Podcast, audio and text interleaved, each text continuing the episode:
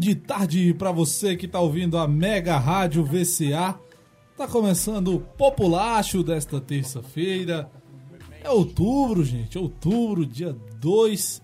Não tem, não tem, não tem nada hoje, não, né? De feriado, assim, de, de comemoração, data comemorativa. É outubro, não comemorativa. Eu tô aqui, quem que tem outubro? Ah, Tem dia outubro. das crianças, De tem... Halloween. No Halloween a gente vai fazer alguma coisa. Ah, a gente vai fazer Sim. trazer um top massa Vai, maravilhoso. de séries. Inclusive, da... E Ah, filmes. não, tu não deu boa tarde pra ninguém hoje, né? A gente tá falando de Oswaldo, né? Exatamente, né? Ele dá boa... Ah, outubro, outubro, feliz outubro! Feliz outubro, Eu não gente! falei feliz outubro, Nas eu falei ruas que é as pessoas outubro. só falam disso, que bom que outubro não- Tem uma coisa muito Finalmente. importante, dia 7, que se chama votações. Eleições. verdade. votações é ótimo. Eleições. Só Será que que é um esse mês vai novo. ser tão feliz? Não sei. Não sei, eu tô... Eu tô com medo. Quem tem cu tem medo. Quem nesse tem cu-. Você consegue. Vai. Pode começar o programa, meu querido. Ah, você vai deixar? Oxi, que- Ah, achei, achei que você ia falar mais alguma coisa. Bom fim de tarde, meus preciosos.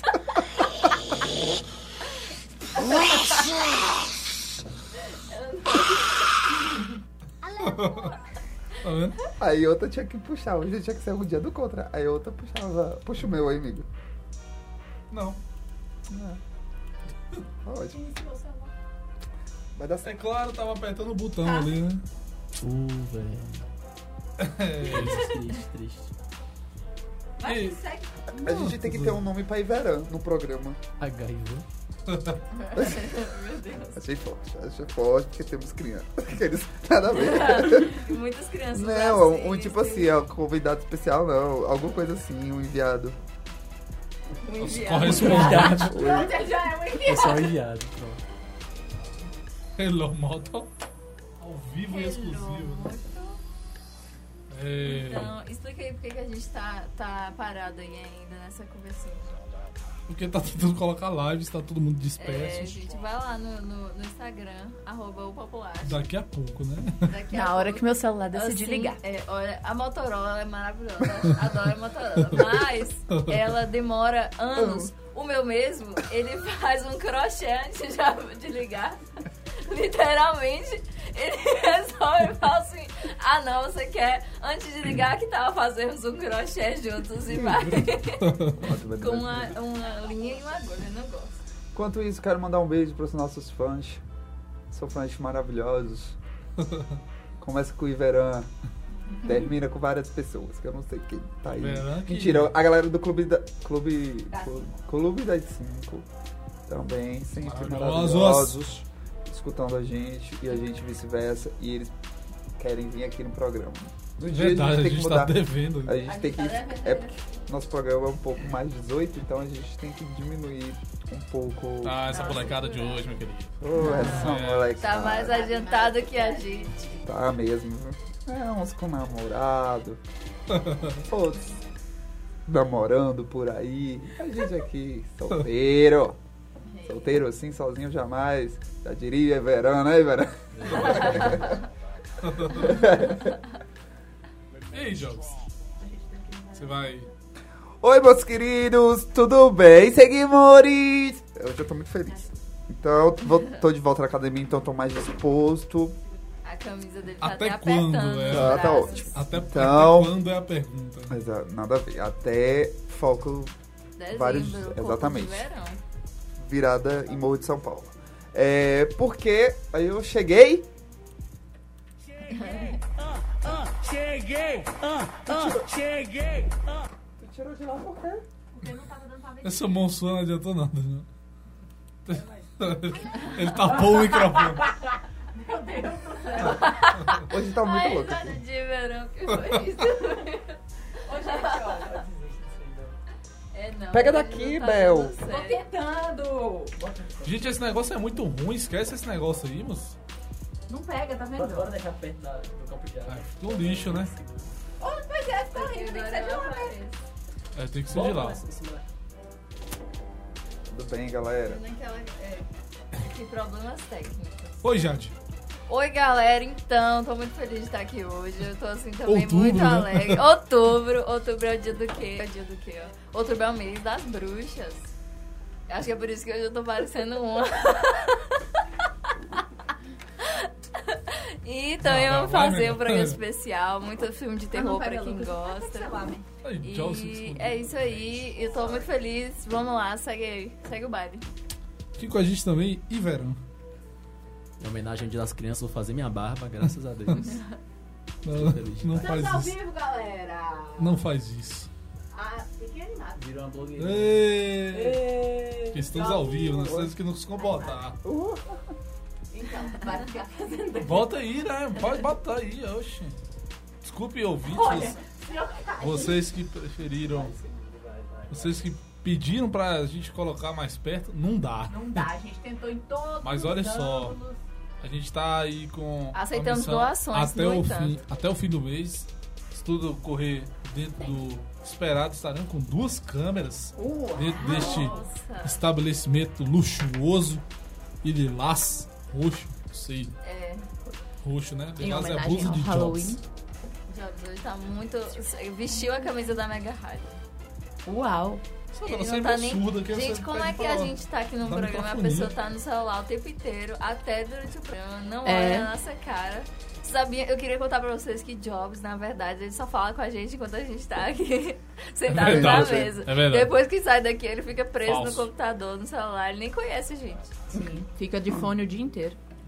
Aqui Ouvindo. com a gente também é uma pessoa que estava tentando instalar, quase quebrou o negócio aqui. Mentira. Consertou, mas está aqui. Olá, Isabela. Bom fim de tarde, galera. Não, não imita, Estamos- não rouba, meu. Meu, Estamos esse- todos aqui novamente, como Babuínos bobocas baboseando em bando. Esse negócio aqui, esse, essa nova mesa ainda não me acostumei, que é muito longe esses botões do outro. Isso pode, né? Enfim, né? Estamos aqui como, como babuínos, bobocas, babuciando em bando, porque o Lucas quebrou minha frase. Mais uma vez, pra descontrair aí esse início de noite, fim de tarde de vocês. Então é isso.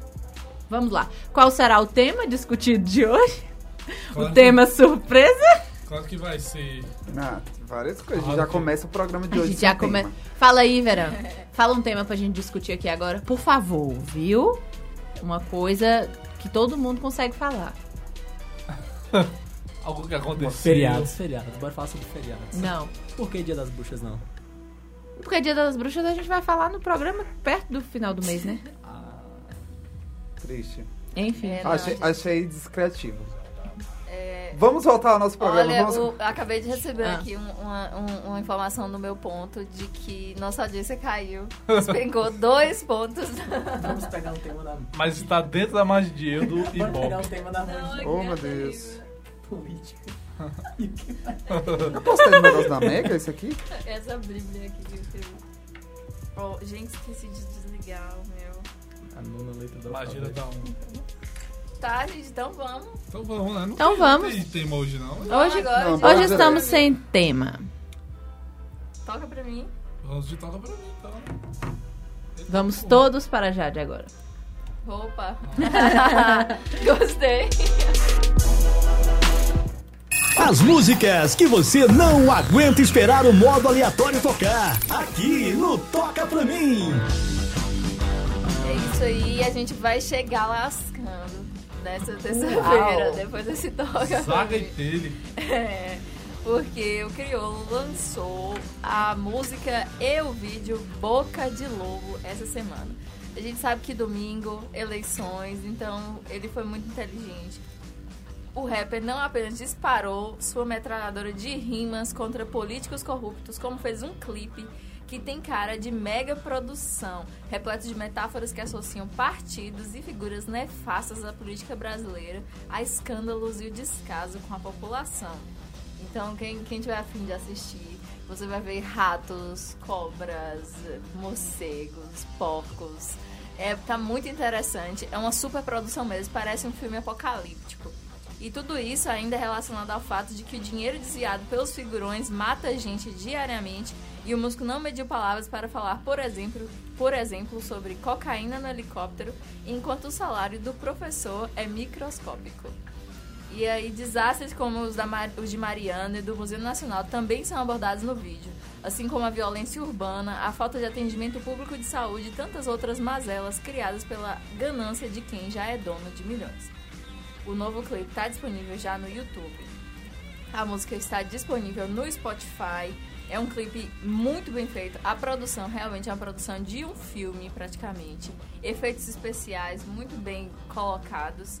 E é realmente um tapa na cara dos políticos brasileiros. Então, parabéns, Crioulo. Nós estamos orgulhosíssimos de ter você como artista nacional. Uma boa música pra acabar o programa dessa semana, né? É, seria legal. E aí a gente pula de uma pessoa tão politizada, bem politizada, pra um homem que cada dia sai com, com uma, uma declaração pior. É, vamos Dono falar de- agora. vamos falar agora Sal de Kanye rabo. West. Kanye West Nossa. falou em abolir a lei que acabou com a escravidão nos Estados Unidos, num Idiota. programa na TV. Agora você olha pra Kanye West. Ó, só olha pra ele. É, o que, que você nota? Não sei, né? Vamos ver. Ele seria Ele é o livre, primeiro a ir pro tronco, entendeu? Tomar chibatada. Ele tá achando que ele é quem? Ele falou isso sério, mas aqui no Brasil a gente também tava batendo isso na resenha. Queimou o museu, queimou a layout e volta escravidão. Verdade. A gente. Ridículo, é. O rapper participou do programa de A televisão. mesma ideia, países diferentes falaram a É, mesma besteira. exatamente, num momento político conturbado que tá tanto aqui no país, no nosso país, a gente tá vendo, quanto nos Estados Unidos, né? E o rapper participou do programa de televisão Saturday Night Live. E lá ele usou um boné com a frase Make America Great Again, né? Que é Faça a América Boa de Novo. Que é o quê? É o slogan usado pelo presidente do Do- país, né? Donald Trump, que ele usou durante toda a sua campanha. Ao publicar uma foto sua em um jatinho para mostrar o boné ao mundo, ele começou falando que a mensagem representa o lado bom do país. E aí começou um discurso bizarro sobre como a 13ª emenda à Constituição, a que garantiu o fim da escravidão nos Estados Unidos, deveria ser abolida. Ele disse o seguinte: Isso representa o bem e a América se tornando uma só novamente. Não iremos mais terceirizar para outros países. Construímos fábricas aqui na América e criamos empregos. Iremos dar empregos para todos os que estão livres da prisão enquanto abolimos a 13ª emenda. Mensagem enviada com amor. Ele é contra a garantia dos direitos trabalhistas. É. E aí, como não poderia deixar, né, ele, ele recebeu uma enxurrada de críticas, incluindo celebridades como o ator Chris Evans e Lana Del Rey. Lana Del Rey, eu achei, assim, uma colocação magnífica da cantora. Ela foi até a publicação dele e disse o seguinte... Trump ter virado nosso presidente foi uma perda para o país, mas o seu apoio a ele é uma perda para a cultura.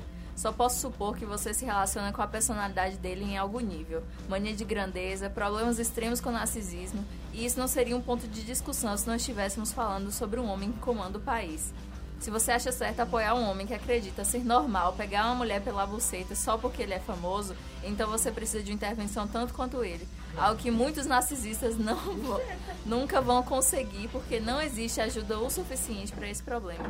Mensagem enviada com a preocupação de que nunca será recebida. Nossa senhora. Ela Uau, lascou que voadora. com ele. Chegou de voadora.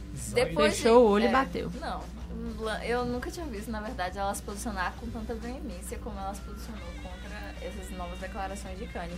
E como teve esse- essa grande repercussão na mídia e na internet, ele veio a público e disse que fez uma nova declaração dizendo que nunca disse que a escravidão deveria ser abolida, né?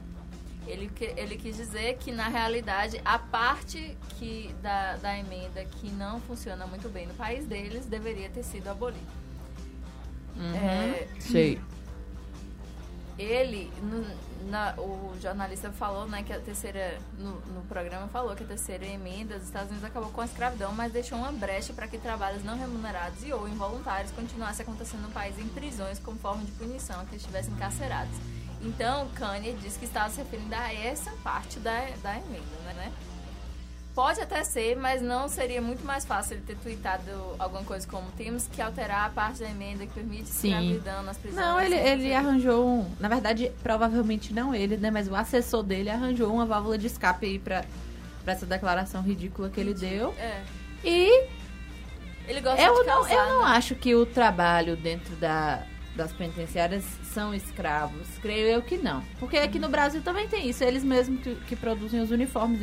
Porque, gente, um gasto com preso é muito alto. Muito alto mesmo. É mais que um salário mínimo um gasto com preso. Então, assim, eu não acho nada demais que eles trabalhem lá dentro Não é pra. trabalho escravo, é de trabalho de subsistência. Eles Exatamente. vão produzir aquilo que eles vão necessitar Exatamente. pra lá, É. né? Porque aqui no Brasil mesmo tem lugar que são os presos que, que tipo assim, ajudam na cozinha, eles que entregam, né? As comidas, eles produzem os uniformes. Isso aí eu não acho nada demais, não. Costura bola de futebol. É, essas coisas. Ajuda no.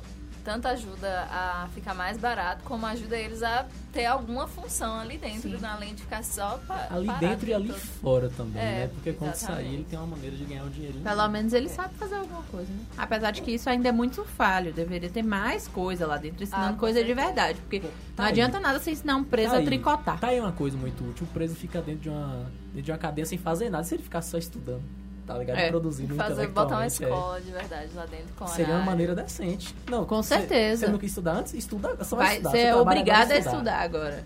Seria interessantíssimo. Sim. Pronto, realmente. acabamos de criar uma nova Pronto. teoria penal aqui na É. Mega É, Rádio. nosso convidado aqui maravilhoso, solucionando nossos problemas. Volta em mim 2030.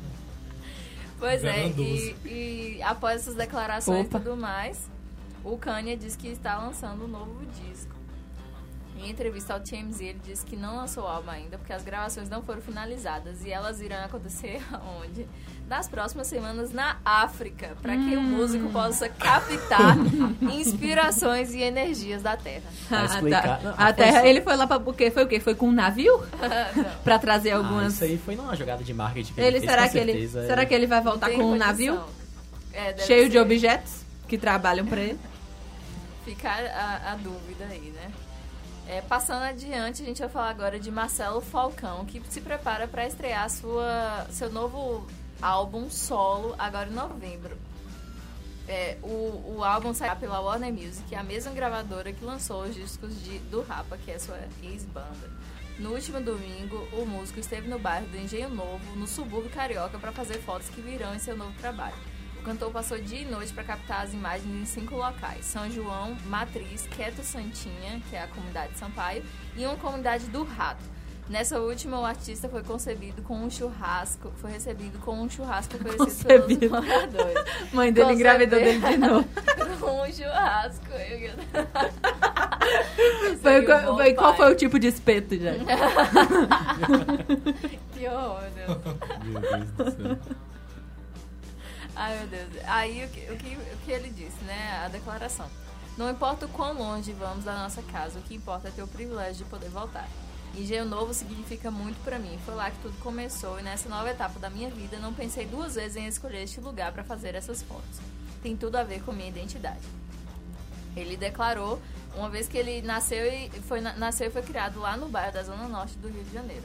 É, Falcão esteve à frente do, do Rapa, né, por 25 anos, emplacou vários sucessos, ganhou diversos prêmios nessas últimas décadas. E Mas algumas brigas.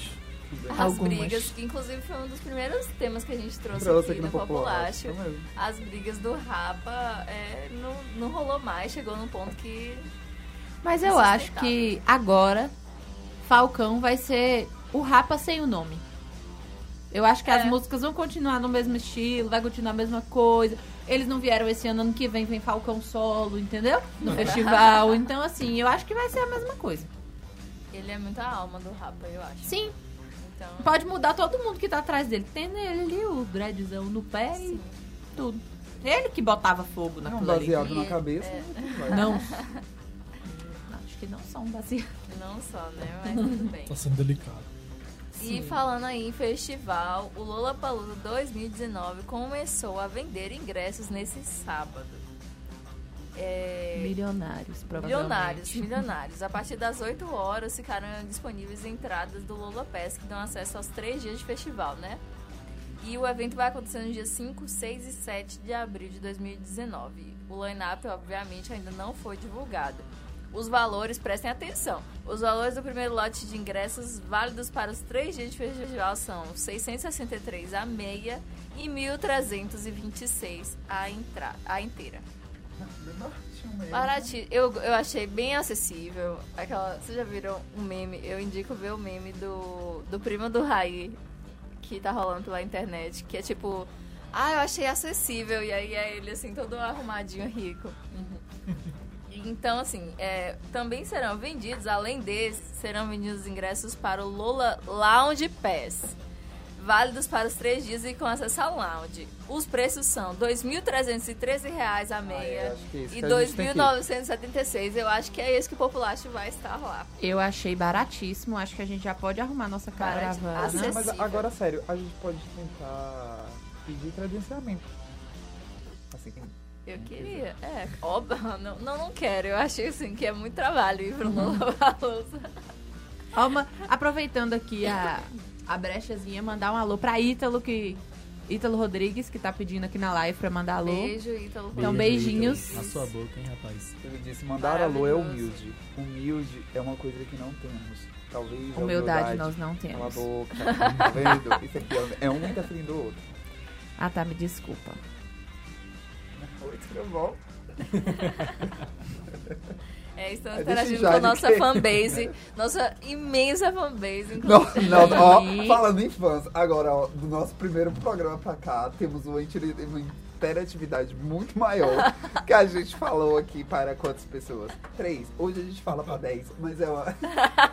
É verdade, cada dia aumenta. Aumenta. É, é, Pelo é menos dois a a cada É Três três. 10 seguidores. mil, viu, galera? Quando fala 10 mil, porque temos uma- Óbvio, né? uma- uma É que a gente não começou a comprar nossos seguidores ainda. Ainda não. Quando, quando a gente comprar esses seguidores, nossa vida muda. É Muda. Lula Palusa pra cima, Rock in Rio, aguarde. Todas as coletivas lá. Simone e Maria. Foi assim não, ela falou. Ah, Simara e Simaria. Simara e Simaria. Quase que eu falo de Simara e Simaria nesse programa, mas eu falei, eu não vou aguentar. Ah, não, verdade, verdade. É, Tem um... desdobramentos. A, a Sim, Simone, sim, sim. A, Si- a Simone disse que ela não vai mais continuar, ela não aguenta ficar sem a irmã. Quase é, gêmeas siameses as duas. E aí, então...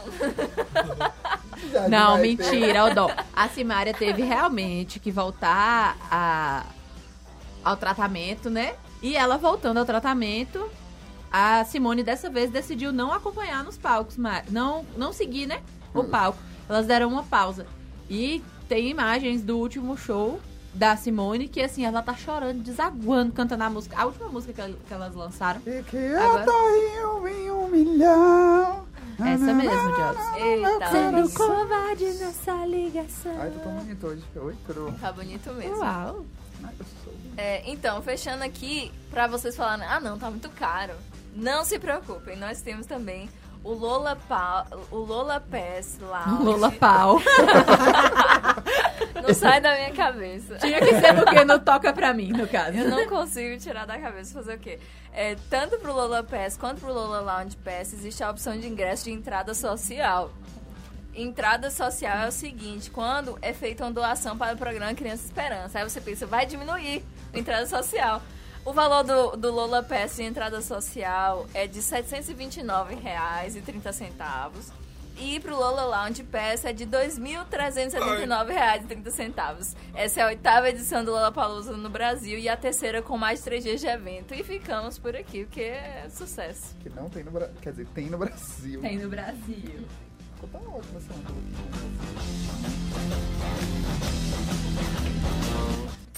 Sintonize no melhor da TV, porque aqui na Mega, o sinal é aberto.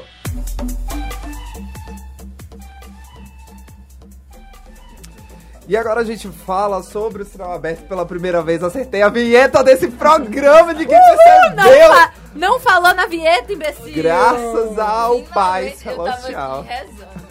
pela primeira vez. Pela primeira vez, não sei tô muito rezar. feliz. Hoje é um dia incrível. Hoje é um dia que a gente vai falar de muitas coisas.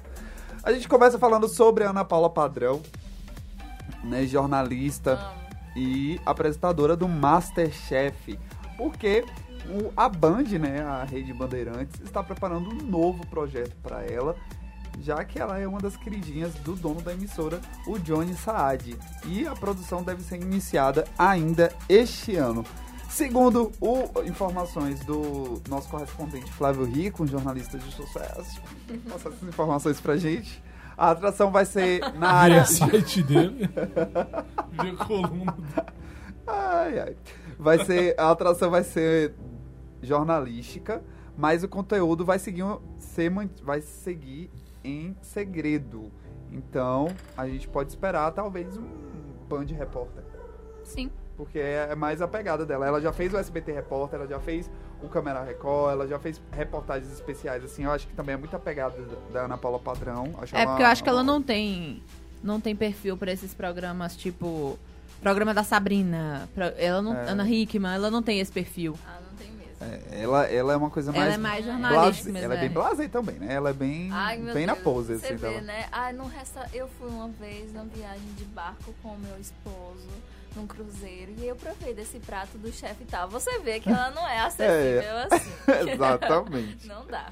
Em entrevista que ela deu também para o nosso parceiro o Observatório da Televisão, é, a Ana Paula Padrão ela falou sobre as mudanças que aconteceram no Brasil, essas mudanças políticas, e também as mudanças que aconteceram na vida dela após o reality gastronômico, que é um dos maiores brasileiros e um de maior, maiores, de maior repercussão também, tanto no Twitter quanto no dia a dia. Hoje em dia o povo até eu, eu mesmo particularmente não sou muito fã de cozinha não, mas é, eu gosto muito de assistir Masterchef. Ai, eu também. Inclusive essa temporada está muito bacana.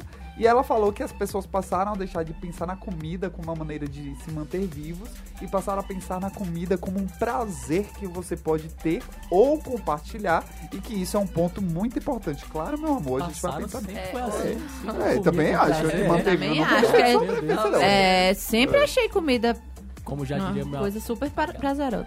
como diria meu avô, tem gente que vive pra comer e tem gente que come pra viver. Eu Ah, vivo e pra tem comer. gente que come. É, exatamente. É, eu Depende. também. vários Tem gente que vive pra tá comer. Aí a gente olha pra verão e pensa assim, Né? ah, tá magrinho, mas ninguém sabe o que, que ele tá comendo. Ninguém É. sabe o que, que ele tá comendo. Falso mago. Pois é. Saindo agora da Bandeirantes, a gente vai pra Rede Globo de televisão, porque no último domingo, o programa Popstar, apresentado pela Thaís Araújo, né, demonstrou várias falhas técnicas, Eita. né? E nesta fase que já está sendo ao vivo, o público ajuda os especialistas e a plateia a atribuir notas aos participantes. E a estreia foi marcada por essas falhas, principalmente no primeiro bloco, tanto que a Thaís Araújo teve que ter um jogo de cintura ali e muito bem, ela se saiu muito bem, inclusive eu gosto muito, eu acho ela muito simpática diante das câmeras e eu acho muito natural a forma como ela lida com aquilo, é algo bem natural com as apresentações, como que ela ela também interage com os participantes e até surpreendeu. Ela que é inexperiente pra tratar com ponto eletrônico, que eu acho que deve ser horrível ter ponto eletrônico. Imagine, Ai, pá, o já basta diretor a minha Povo ansiedade. gritando o não, tempo gente, inteiro. É isso, tipo assim, já basta você ter que falar. Já assim, basta minha esquizo- Estamos aqui com essa caneca e já de bem aqui, fala que a caneca tá da fala direita. E não sei o que lá, e a caneca está aqui na direita e você tem que falar e ainda o diretor fala e dá, dá todo o suporte e às vezes grita, né? Porque Boninho não é nada, não é um ser muito sociável, não é um ser Não, muito não, não. educado. Oh, um doce. Ela se mostrou realmente perdida nesse primeiro bloco e ela olhava assim, de vez ou outra, meio assustada assim pra câmera, como se esperasse aquela orientação de Boninho, tipo, faz isso, segue aquilo. Aí ela chamou o intervalo e aí depois ela já estava mais segura, com certeza o Boninho deu um puxãozinho de orelha, ou não, né? Talvez ele também. ele Ou não, ela só respirou ela, fundo e falou. É, não traba- sei. é porque a pegada de um ao vivo, gente, é muito pior. O gravado você pode, né? A gente pode aqui. A gente sabe, a gente trabalha com ao vivo, a gente, nós a sabemos. gente- A gente que sabe. eu não gente sei faz. se a pegada de ao vivo é muito difícil, porque aqui eu lido muito bem. com É, isso. é isso. Aí a- ela fluiu porque Jogo a de Thaís. cintura. Exatamente. A Sabe Thaís. é- improvisar, né? É isso, tem que saber. A No simpatia dia que Jobs caiu mesmo, eu segurei aqui. Ai, meu Ai, Deus. não posso lembrar. E a Thaís Araújo, ela resolveu ficar à vontade em cena. E a apresentadora passou a compartilhar seu nervosismo com o público. O que eu falo que é essa, é essa aproximação que ela tem com o público. E ao fundo você tá vendo já de rindo. Mas isso aí foi algo que ela lembrou que não precisa ser citado aqui. E aí a Thaís Araújo foi ficando mais solta e até permitiu brincadeiras sobre isso. E aí ela foi se entusiasmando, foi aproveitando a torcida dos participantes, se emocionando, fazendo comentários e aí se soltou de vez. Mas não dá pra saber, como eu disse, se foi uma postura dela ou se ela foi uma postura mesmo é, orientada pelo Boninho, né? E a. é, tra- traduzindo, a Thais Araújo se mostrou aquela pessoa, tipo, "Ô, gente, ah, bora fazer brincadeira da nossa desgraça e pronto. Pronto. É isso aí. É a melhor coisa que você Gente pode como a gente. Gente, é bem isso mesmo. E aí, aconteceu. Ainda falando da Rede Globo de televisão, semana passada aconteceu a final do The Voice Brasil, The Voice que podia ser chamado de Telo Brasil. The Porque Clube Brasil, exatamente. Por quê?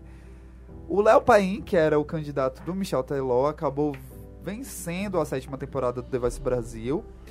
E a atração tá desde 2012, né? Na Rede Globo em atividade. E o- é, a gente percebe as diferentes fórmulas que a Rede Globo tá tratando para tentar driblar o desgaste do formato.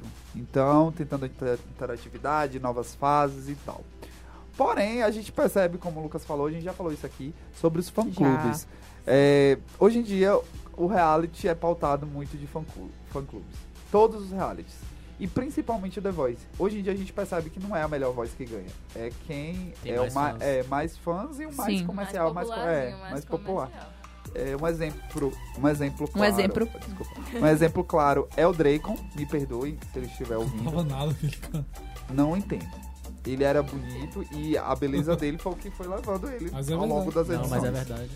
Me perdoe. E vários professores de música já me falaram isso. Não adianta só você ter uma voz bonita e afinada. Você tem que carisma, você tem que ter carisma. Você tem que cativar não só com a voz, mas de outras formas possíveis a audiência. Senão você não ganha. O que É, ganha, eu- o que faz uma boa música é o carisma. Aí, o mais curioso é isso, eu tava falando com o Jobs, tipo assim, não era nem que o Léo Paim tinha um fã-clube muito grande. É o Michel. Se tornou, é, pois é, se tornou o fã-clube do Michel mesmo. E vai lembrar que no início do programa, ele falou que, que ele queria ser campeão com a banda sertaneja, o cantor sertanejo, que ele não tinha conseguido isso ainda. Dos três que ele ganhou, nenhum tinha sido sertanejo, que é a, a área dele, né? Ele falou isso aí, tipo, pô, justamente no ano que ele resolve falar isso, o cara ganha.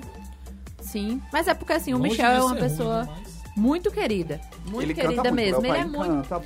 A voz do Lopainha é bonita, mas aquele- o, o todas as- concorrente da Ivete era muito eu melhor. também. Inclusive, eu achei que a. é, ele se saiu muito melhor nas apresentações em que ele não cantou sertanejo. Teve uma que ele cantou uma música em espanhol, que foi muito boa. Tipo assim, fora do sertanejo eu gostei muito mais das apresentações dele. O sertanejo eu achei muito normalzão. E é isso. E a gente percebe muito esses altos e baixos durante a temporada. A grande favorita, que era a Priscila Tossan, acabou saindo, sendo eliminada para Isa Guerra após a apresentação daquela música do Sapo Não Lava o Pé, Não Lava Porque Não Quer. E, é, me desculpa, mas o Lulu Santos também, o, o público também não é idiota, né? E depois É. disso ela pegou uma rejeição grande por conta disso. O público abraçou essa ideia de, tipo, não somos idiotas. E foi o que ela fez. E ela pediu até desculpas nas redes sociais, aos fãs e tal.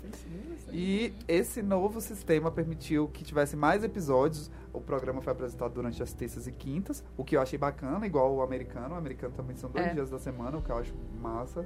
É porque eu acho que dá uma linearidade bacana no programa. E espero O que formato é bem melhor. É, é Esse isso. quinto Eu é bem achei- melhor. Eu achei, Achei o gostei, melhor mas acho que- posso- Eu achei o- esse era o melhor formato. Eu acho que poderia ser só até, sei lá, a penúltima fase. Só tipo audições e as primeiras as batalhas que são mais demoradas, tem muita gente. Aí beleza, duas semanas. É, duas por semana. Mas acho que no, no finalzinho que tinha já pouca banda, acho que era suficiente ser cada em uma semana. Mas também- Mas é porque é espaço da grade. Se, se for, É, é, se começar bagunça dois, tem que ser dois. Se começar um, Não, mas tá ser um. certo. Preferia assim também. Então é isso. E aí a, a Rede Globo quer, como a gente sempre traz, quer dar uma atualizada na sua programação, mas nem todo mundo gostou dessa vitória do Léo Paim, inclusive é, muita gente torcia pelo, pelo Kevin. Inclusive, ele era um showman realmente. Ele canta muito, ele é um performance, um performer massa e etc. Por fim, a gente fala sobre Raul Gil e Sônia Abrão. Quem é Sônia Abrão, talvez você não saiba, mas é jornalista também de fofoca da Rede TV. Tem um programa lá há mais de 10 anos chamado A Tarde é Sua. Também já passou por todas as emissoras, menos a Globo, da, da brasileira. E o que, é que aconteceu? Ela e o Raul Gil, ela- eles eram muito amigos e tiveram uma briga, uma rixinha. Por quê? Porque o Raul Gil acabou levando o Léo Dias em o seu quadro chamado Pra Quem Você Tira o Chapéu. Pra quem você tira o chapéu. E é, o Léo Dias não tirou o chapéu pra Sônia Abrão porque ele disse que a Sônia Abrão tinha roubado uma entrevista com a Gretchen que ia pro ar agora. Tipo assim, é, é, tava no telefone, ele já tinha tudo marcado com a Gretchen e ele tava lá pra ligar, só que a Sônia Abrão ligou primeiro e roubou a entrevista e a Gretchen acabou dando a entrevista, né? E aí. Diante disso, ele, e- o Léo Dias foi e falou que isso foi errado, que isso foi antiético, questão de caráter. Aí a Sônia Abrão não gostou e aí ficou aquela briga de ego de fofoqueiro, né? Fofoqueiro de um lado, fofoqueiro do outro, pronto.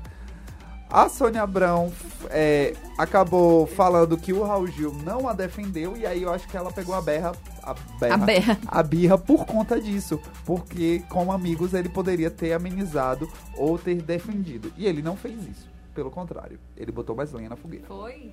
Ah, E aí, em várias entrevistas, a Sônia Abrão falou de- que tava chateada, o Raul Gil falou que não entendia, tal, tal, tal. E traduzindo, o Raul Gil foi na Rede TV, pediu liberação ao SBT, foi lá pra levar flores e se reconciliar com Sônia Abrão. Porém, essa reconciliação, essa reconciliação Entre aspas. não aumentou a audiência. Com certeza, uma audiência bem. A, a outra, quem sabe conhece a Sônia Abrão lembra do caso Eloá. Isso, eu lembro de- Ah, sim. Toda Entendeu? vez que menciono o nome dela, quem lembra? Exatamente. E é uma questão sensacionalista, né? Querendo ou não, isso aí atrai. É a reconcilia- reconciliação Lógico. entre Sônia Abrão e Raul Gil. Dois apresentadores Ah, da TV. brigados. Ah, estão brigados.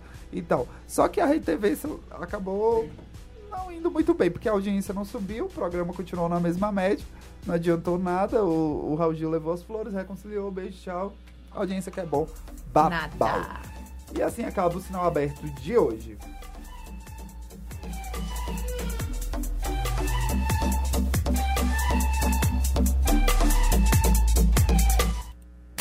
Chegou o momento de ficar atualizado sobre games na Mega. É hora do Checkpoint.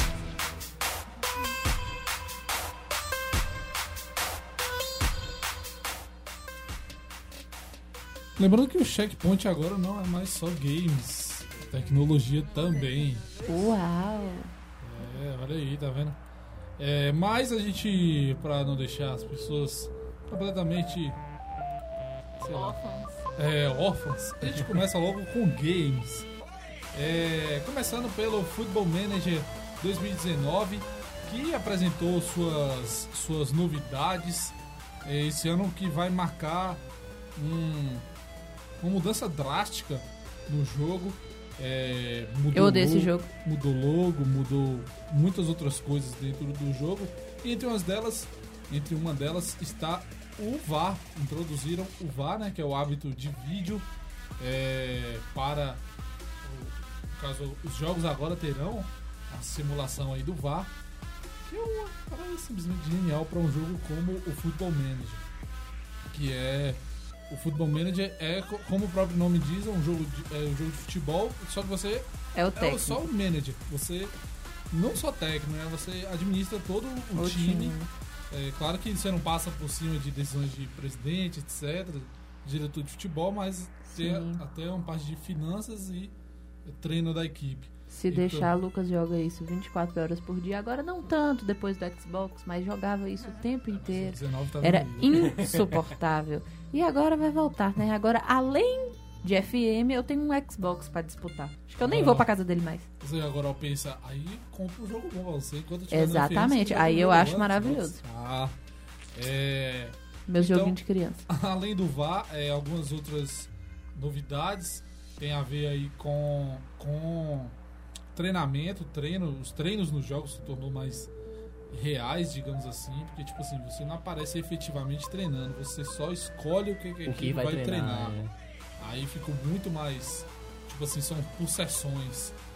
Antes você podia escolher, tipo, semanal, o que, que era, o que, que você ia treinar, ou, ou até diário dava pra você escolher. Agora são sessões, tipo, num dia você pode escolher ter três sessões. Na primeira sessão você pode botar, sei lá, tipo, sei lá, pressão ofensiva, finalização e não sei o que. Como se você fosse um, um coach do cara, né? Exatamente, Um exatamente. personal trainer de É, exatamente. Ficou bem melhor. É, Então, essas são as novidades aí. O jogo tá quase sendo chegando no lançamento aí, dia 2 de novembro. Então, galera fica ligada. Eu já juntei com os brother pra rachar, porque tem uma manhãzinha que o futebol manager não vende mais pro Brasil. Porque a Confederação Brasileira de Futebol simplesmente decidiu não passar mais a, a licença do- dos clubes brasileiros pro futebol manager. Isso, ao contrário do que aconteceu, por exemplo, com o Pro Evolution Soccer, não diminuiu o número de, de compradores do jogo aqui no Brasil. É porque é frescura do, do- da CBF, não tem explicação.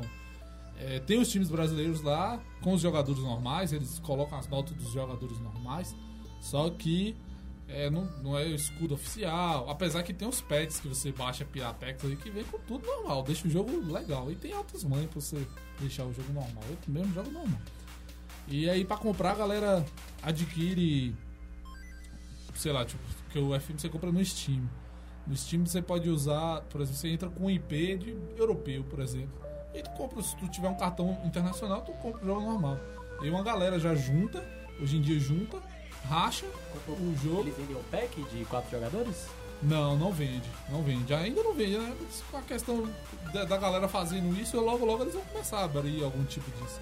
Mas aí, tipo assim, por exemplo, um cara passa no cartão dele, joga 100 reais o jogo, por exemplo. Aí divide pra quatro, sai baratinho, mais riquinho pra cada um e todo mundo joga. Aí, tipo assim, a diferença é que só um pode jogar. Ninguém joga online, enfim, tem a versão online, mas é muito ruim, ninguém joga online.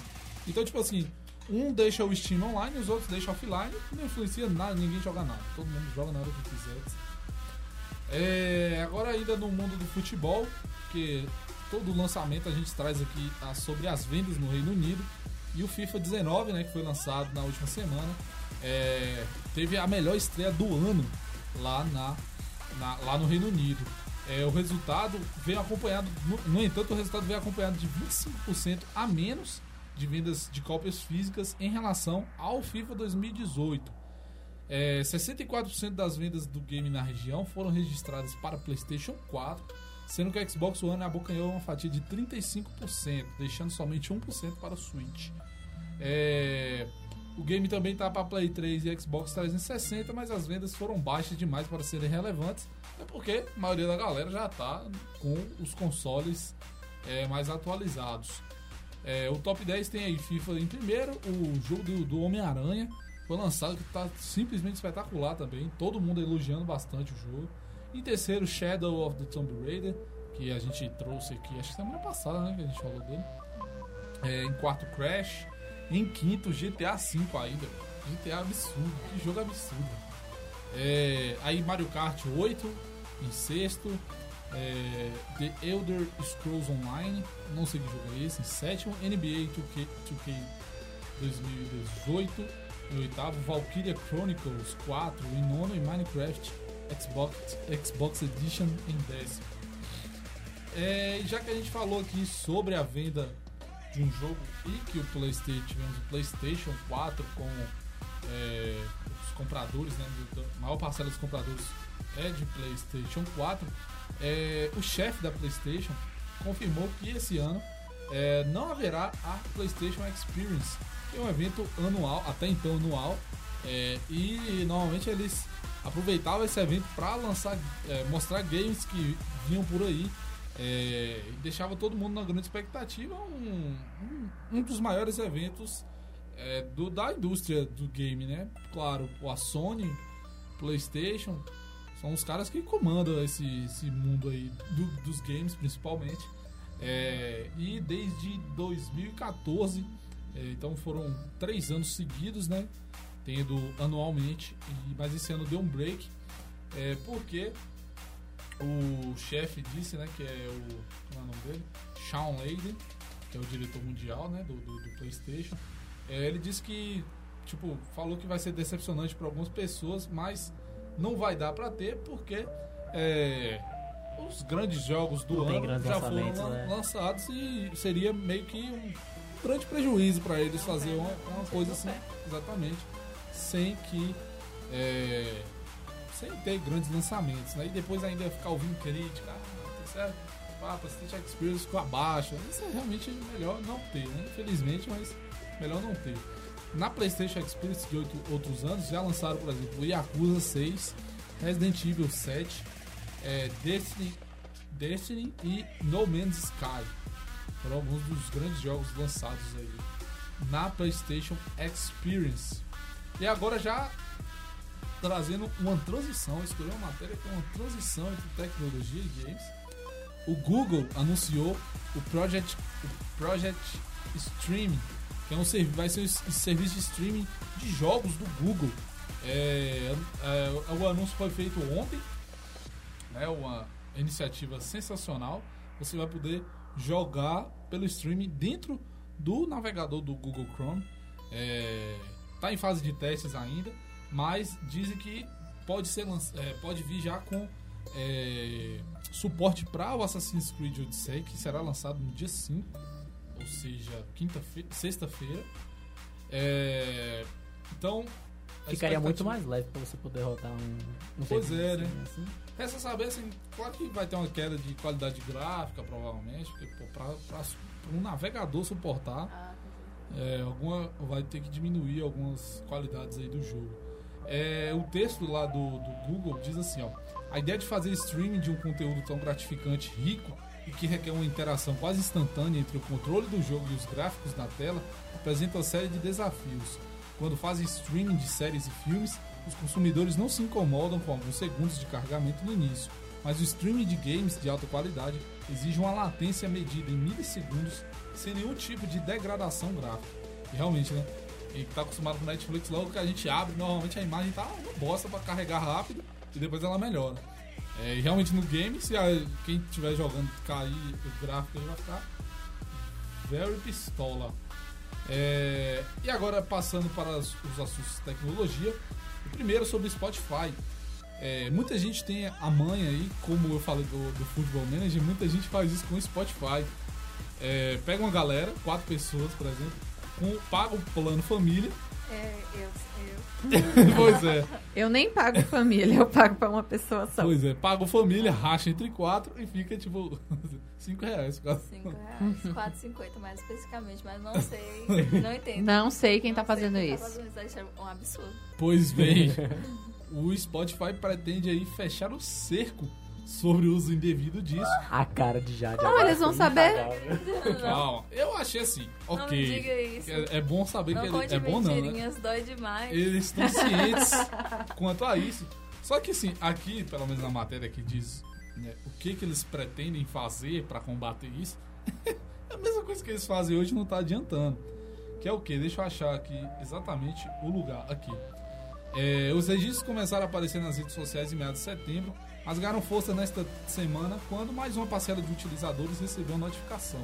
Em todos, o Spotify afirma que, para a continuidade de uso do plano familiar, é preciso confirmar a localização, caso contrário, o assinante pode perder acesso à conta. Então, tipo, pra Gente, você eu conseguir, você já tem que dessas. fazer isso, entendeu? Eu vou dar meu depoimento. Olha, eu, eu, eu faço assim com o Spotify também. Eu dividi com vários amigos que amam muito. Gente, me paga no final do mês. É sempre um problema, porque 4,50.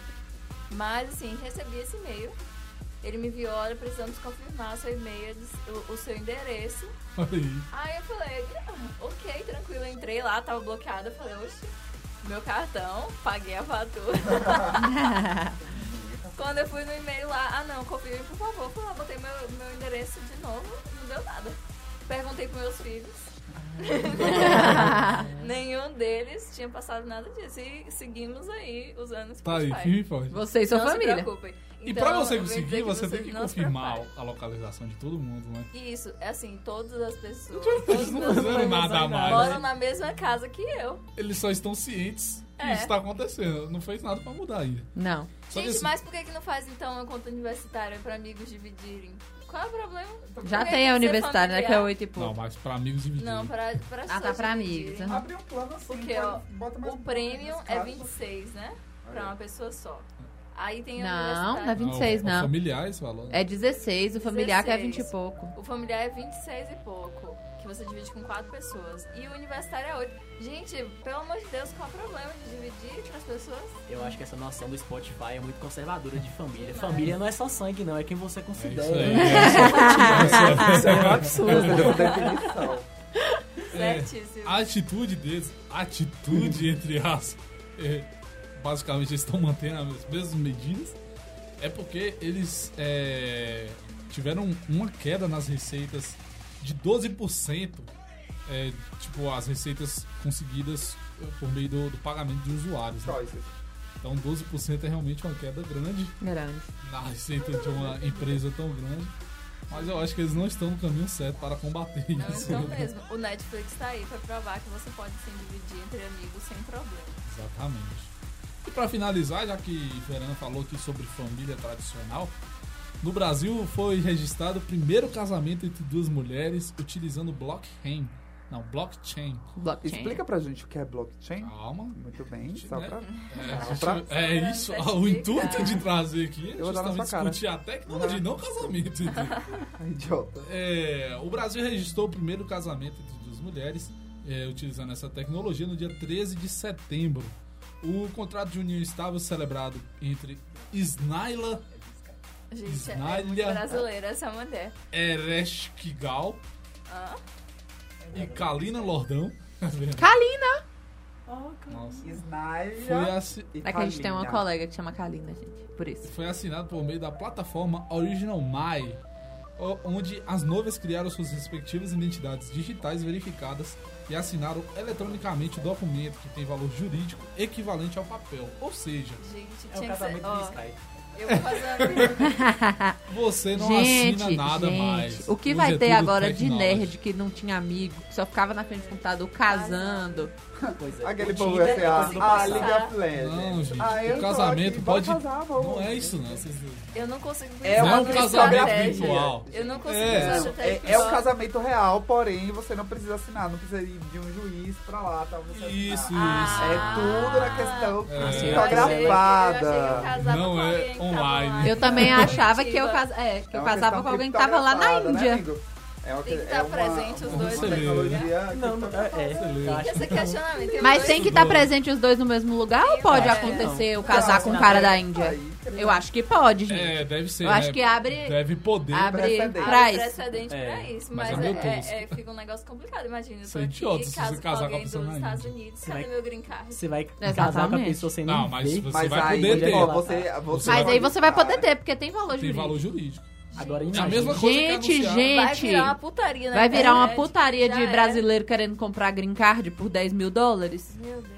Vai mesmo. Ó, além do, além do casamento, também no dia 13 de setembro, Edson Neto, fundador da empresa Hackbyte e entusiasta do blockchain, realizou o registro de nascimento por meio da Original My, é, por meio de uma declaração de nascido vivo, que é o- a DNV, de sua filha Maria Júlia, nascida em 30 de agosto. A declaração emitida pela maternidade, onde a pequena veio ao mundo, é o documento necessário para que o cartório de registro civil possa confeccionar a certidão de nascimento de Maria Júlia. Ah, não, gente. Ou Ó, seja, estamos... eu, Olha, eu 21, acho né? que Eu daqui uma 10 pessoa- anos os carros vão estar voando e a gente só vai estar vestindo prateado, se continuar sou- desse jeito. Eu aí. achava que isso ia acontecer Eu sou uma pessoa 2000, muito né? pró da, da tecnologia, acho tecnologia maravilhoso, realmente tem que, você tem que modernizar, vários documentos agora já são digitais, né, a gente tem o título de eleitor, a gente tem a CNH, o documento do SUS, tudo isso a gente tem digital, mas eu acho que é sempre bom ter uma confirmação humana.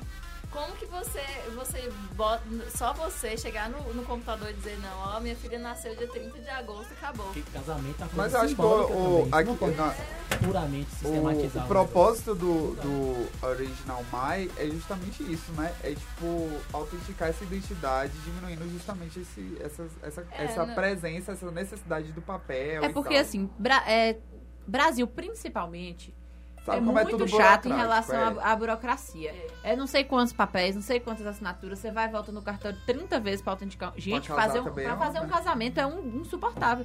Minha tia casou agora em junho, eu fui no cartório três, duas vezes pra assinar, reconhecer firma de coisa, aí no dia do casamento você ainda tem que ir assinar. É um pouco burocrático demais, sempre entendeu? é o seu, pro nosso Mas eu querido acho- Tinocão, Ah, inclusive. tem de casa. 13 de outubro, Eu quero a no grande festa de noivado que vai acontecer aqui em Vitória da Conquista. No A balada. Grand Imperial Hall. É só para convidados, me perdoem, Ah, mas é vai. porque Mas assim. Lolé já foi É, É, já foi convidado. Também vai ter Ivete Léo Sangalo. Santana, vai Ivete ser um, Sangalo. Vai ser um noivado. Simaria e. Simaria. Simari Simari é a principal atração. Ressuscitamos o Michael Jackson. Mas só como vai ser uma Importante. coisa um holograma. Engenheiros do Havaí. To- todo esse noivado você vai conferir também no Popular. Você vai ver a gente, todos nós, menos Jade, que vai estar viajando. Jade vai estar mas viajando, chateadíssima. blockchain. Blog é mesmo. Eu vou estar presente, eu vou estar de lá da praia. ó, Dando tchauzinho. Tudo mais. Eu acho maravilhoso. Com certeza. Internet, amo internet, vou fazer tudo assim agora. É, tô aqui com as vantagens do blockchain. Vai deixar mais claro que a gente tá muito fechado no que diz respeito a casamento. Gente, só um Gente. minutinho. Quem Essa é a primeira vez que o checkpoint tá tendo tanta interação nessa É vida. Porque É, normalmente todo mundo mal mal Jade né? fala alguma coisa, entendeu? E é a primeira vez que o Popular É por tecnologia. foi chamado de Tec- convencional é só- com relação a casamento. É, É Boa! É verdade. Ó, as vantagens. Eliminação de troca por intermediário e falta de confiança, que é isso que vocês falaram. né? Duas partes são capazes de fazer uma troca sem a supervisão ou intermediação de uma terceira parte, reduzindo fortemente ou até eliminando o risco de contraparte, que realmente existe. Empoderamento dos usuários. Os usuários estão no controle de todas as suas informações e transações. Alta qualidade de dados. É, os dados do blockchain são completos, consistentes, datados, precisos e amplamente disponíveis. Durabilidade, confiabilidade e longevidade. Devido às redes, às redes serem descentralizadas, a blockchain não tem um ponto central de falha e é mais resistente a ataques maliciosos. Integridade do processo. Usuários podem confiar que suas transações serão executadas exatamente como o protocolo determina, removendo a necessidade de uma terceira parte. Transparência e imutabilidade. Mudanças na blockchain são visíveis publicamente por todas as partes, criando transparência e todas as transações são imutáveis, isto é, elas não podem ser alteradas ou deletadas. Simplificação de ecossistema. Com todas as transações sendo adicionadas a um único livro razão público, isso reduz a desordem e complicações geradas por múltiplos livros razões. Transações mais rápidas. Transações interbancárias podem potencialmente levar dias para serem compensadas e terem acordo final, especialmente fora do horário de trabalho. Transações com blockchain podem reduzir o tempo para minutos e são processadas 24 horas por dia e 7 dias por semana. Menor custo por transação, eliminando o intermédio de terceiros e despesas gerais para a troca de bens. Blockchains têm um potencial de reduzir significativamente taxas de transações. E digital, praticamente qualquer documento ou bem pode ser expressado em forma de código e encapsulado ou referenciado por uma entrada do livro razão, o que significa que a tecnologia blockchain tem aplicações muito amplas, a maioria ainda não pensada, muito menos implementada. É. Isso acaba com vocês, advogados, né? futuros advogados. Não, sabe, é, esses, esses dias atrás aí, teve o congresso de direito que, que eu participei, e Vera também participou. E eu peguei o mini curso de. dessa parte que falava de, de tecnologia, cybercrime e tudo. E é. Tipo assim, a gente não tem noção do que Ah, acontece na internet, gente. Não é sério. Ele foi falando assim.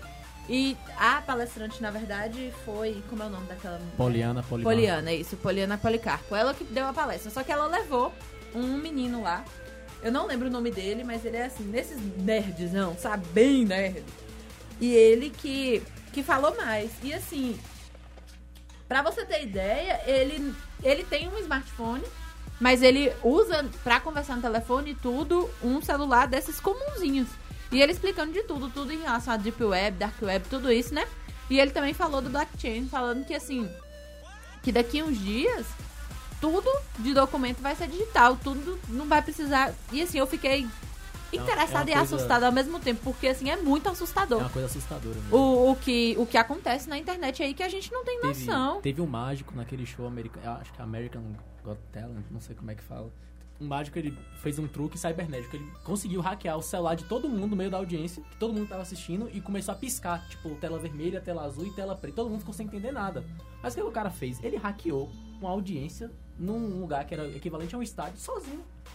Pra todo mundo que tava ali. Isso é uma coisa muito absurda. O acesso que você tem é muito fácil. E sem falar que tudo que a gente tem hoje tá muito ao alcance de todo mundo. Todas as informações que a gente tem no celular. Foi o que ele tava explicando, que tipo assim, isso que os aplicativos pedem para acessar microfone, essas coisas, não é um- uma simples autorização que você dá. Tanto que tem horas que você tá no celular e você fala, ah, preciso comprar um micro-ondas. Aí você vai é- e abre o Facebook e tem lá a, uma, uma propaganda de micro-ondas. Ô, gente, isso não é. Não é acaso, não. É porque o microfone do seu celular tá captando o que você tá falando. E daí ele vai, tipo assim, ele já sugere ali o que você, o que você tá pensando, o que você falou por É. alto. E assim, isso não vai ser usado só pra, vendas. só pra venda, não. Tá captando, tá gravando tudo que você tá falando. Você quer ver Mark. Mark Zuckerberg? Exatamente, eu ia falar é agora. incrivelmente trancado quando o, foi o senador que perguntou pra ele, ou Uhum. um juiz. Mas sim, mas quais são, qual é a qualidade de informação? Qual é o tipo, em relação a que que você tá vendendo? Aí ele, informações especiais, de que tipo? Ele não queria responder. Ele não queria responder. Ele se negou a responder o tempo inteiro. E deixa eu te dizer uma coisa. Ó, o Mark Facebook- Zuckerberg, se você for ver uma, uma palestra dele, dele ou de Bill Gates, você pode olhar a câmerazinha do computador, gente, deles é tampada. E o microfone também tem o, o negócio que é tampado. Eles se protegem em relação a isso. Então, assim, tá todo mundo muito exposto O hoje. Facebook, inclusive, aproveitar e, e dizer que, tipo, o, o Facebook, ele não apaga as mensagens. As mensagens que estão lá, elas são suas, ainda que você apague. É, são deles, ainda que você apague. E se você começou a digitar uma publicação e apagou, ela também está sendo guardada. Tudo que você digita, Meu mensagem ou publicação, eles guardam essas informações. E vendem, assim, carissimamente para quem quiser.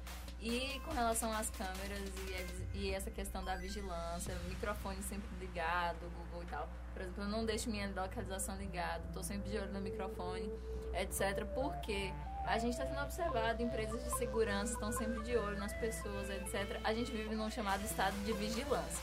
E aí, quem quiser saber um pouco mais, eu acho que fica aí a dica de pesquisar sobre Snowden e Assange. Exatamente. Ah, ótimo. Eu achei que São indicar maravilhosos. 1984. É. Também. É, dizem que o livro George é Orwell, muito ele foda, né? teve uma visão do futuro. Ele simplesmente criou. O cara, o cara previu que a televisão ia ser criada. Basicamente isso. E fora que o, o, o Big Brother é baseado no. O reality show É, Big Brother baseado. é baseado em 1984, totalmente. A questão do grande irmão, que é o Big Brother e etc. De é, todas essa- essas referências que quem lê o livro pode, é, pode perceber assistindo um reality, por mais medíocre que seja para algumas pessoas. Então, com as eleições É, chegando aí agora. Mas é, vê, vê bastante porque, tipo assim, a figura de Thiago Life atualmente é, é a figura do, do cara que relaciona com você, mas você tá, tá preso de uma certa forma, tá limitado, todas as suas ações são limitadas, mas você tá sendo vigiado, não só por uma pessoa, mas pelo todo o público, então tudo isso É, interfere, e, e, até um a convivência, convite, etc. inclusive, observe que em todos os lugares que você vai, tem câmeras.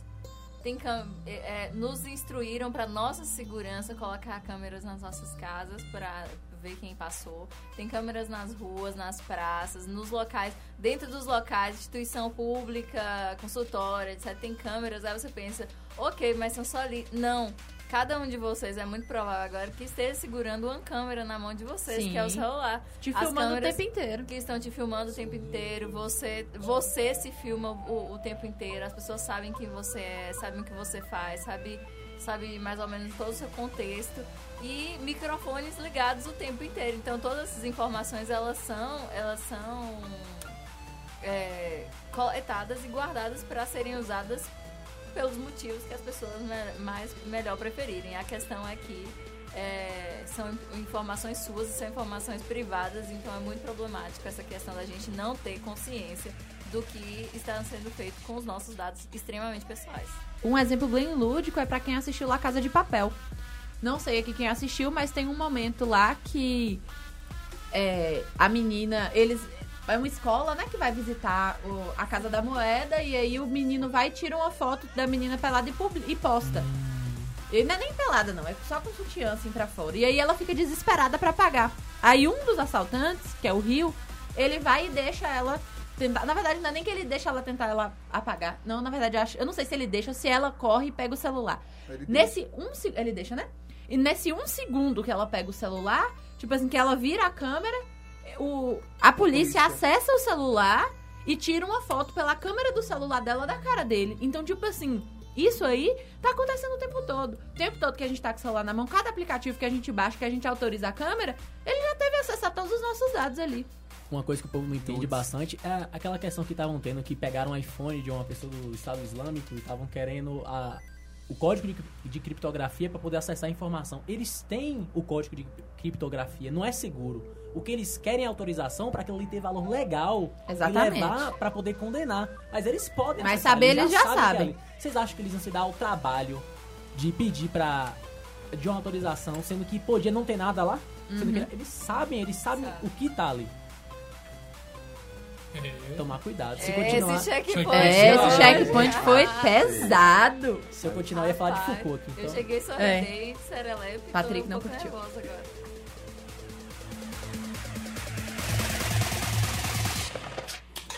Se aconchegue na poltrona. Ajuste seu abajur. Porque o melhor da literatura tá aqui. Gostou? É hora do Estante Pop. Ah, eu. Ah, eu já tenho vinheta. Amei. E não trilha, saiu né? no ao vivo. Eu já escolhi a trilha. Eu já te falei qual foi 300 vezes a Senhor dos Anéis. Ah, falou mesmo. Poxa. Coloca aí pelo YouTube. Ah, então tudo bem. Enfim, Como assim não saiu? vamos lá. No ao vivo? É porque acabou, não acabou o ao vivo e eu tive que colocar de novo. Poxa, podia colocar de novo, né? Se aconchegue na poltrona. Ajuste seu abajur. Porque o melhor da literatura tá aqui. Gostou? É hora do Estante Pop. Ai, esse gostou merece um. Eu adorei o 50 tons gostou. Super sexy. A indicação, Adorei. Só não grita Enfim. muito no microfone. Ah, tá, desculpa, é porque eu fiquei um É. pouco empolgada. É, agradecer a Marcelo. Naldo do lá da acho que esqueci o nome da é o rádio lá de Aracaju Rádio Mix, Amigo- eu acho. eu acho que é Enfim, Mix muito mesmo. obrigada, pessoa que fez a vinheta pra mim. Naldo fez a voz e Marcelo Bonfá que editou inclusive colocou esse gostou Adorei, adorei, bom Obrigado, bom Fá. Obrigada. Como é que é o nome do outro cara? Naldo. Naldo, Naldão, muito Naldão, só Naldão, sabe- é muito Mandar um Naldão. patrão aqui. Uau. Obrigada. Enfim, enfim, enfim.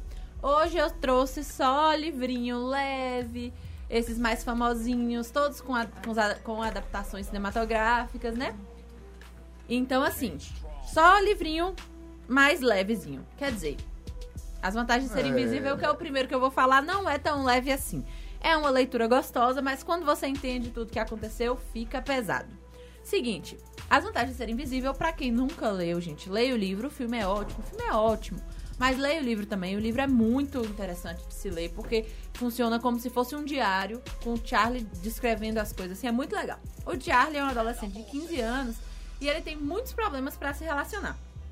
Ele não faz, não faz amizade fácil, ele é muito tímido, e por isso que ele tem esse diário. Ele escreve, acho que na verdade não chega a ser um diário, é como se ele escrevesse cartas.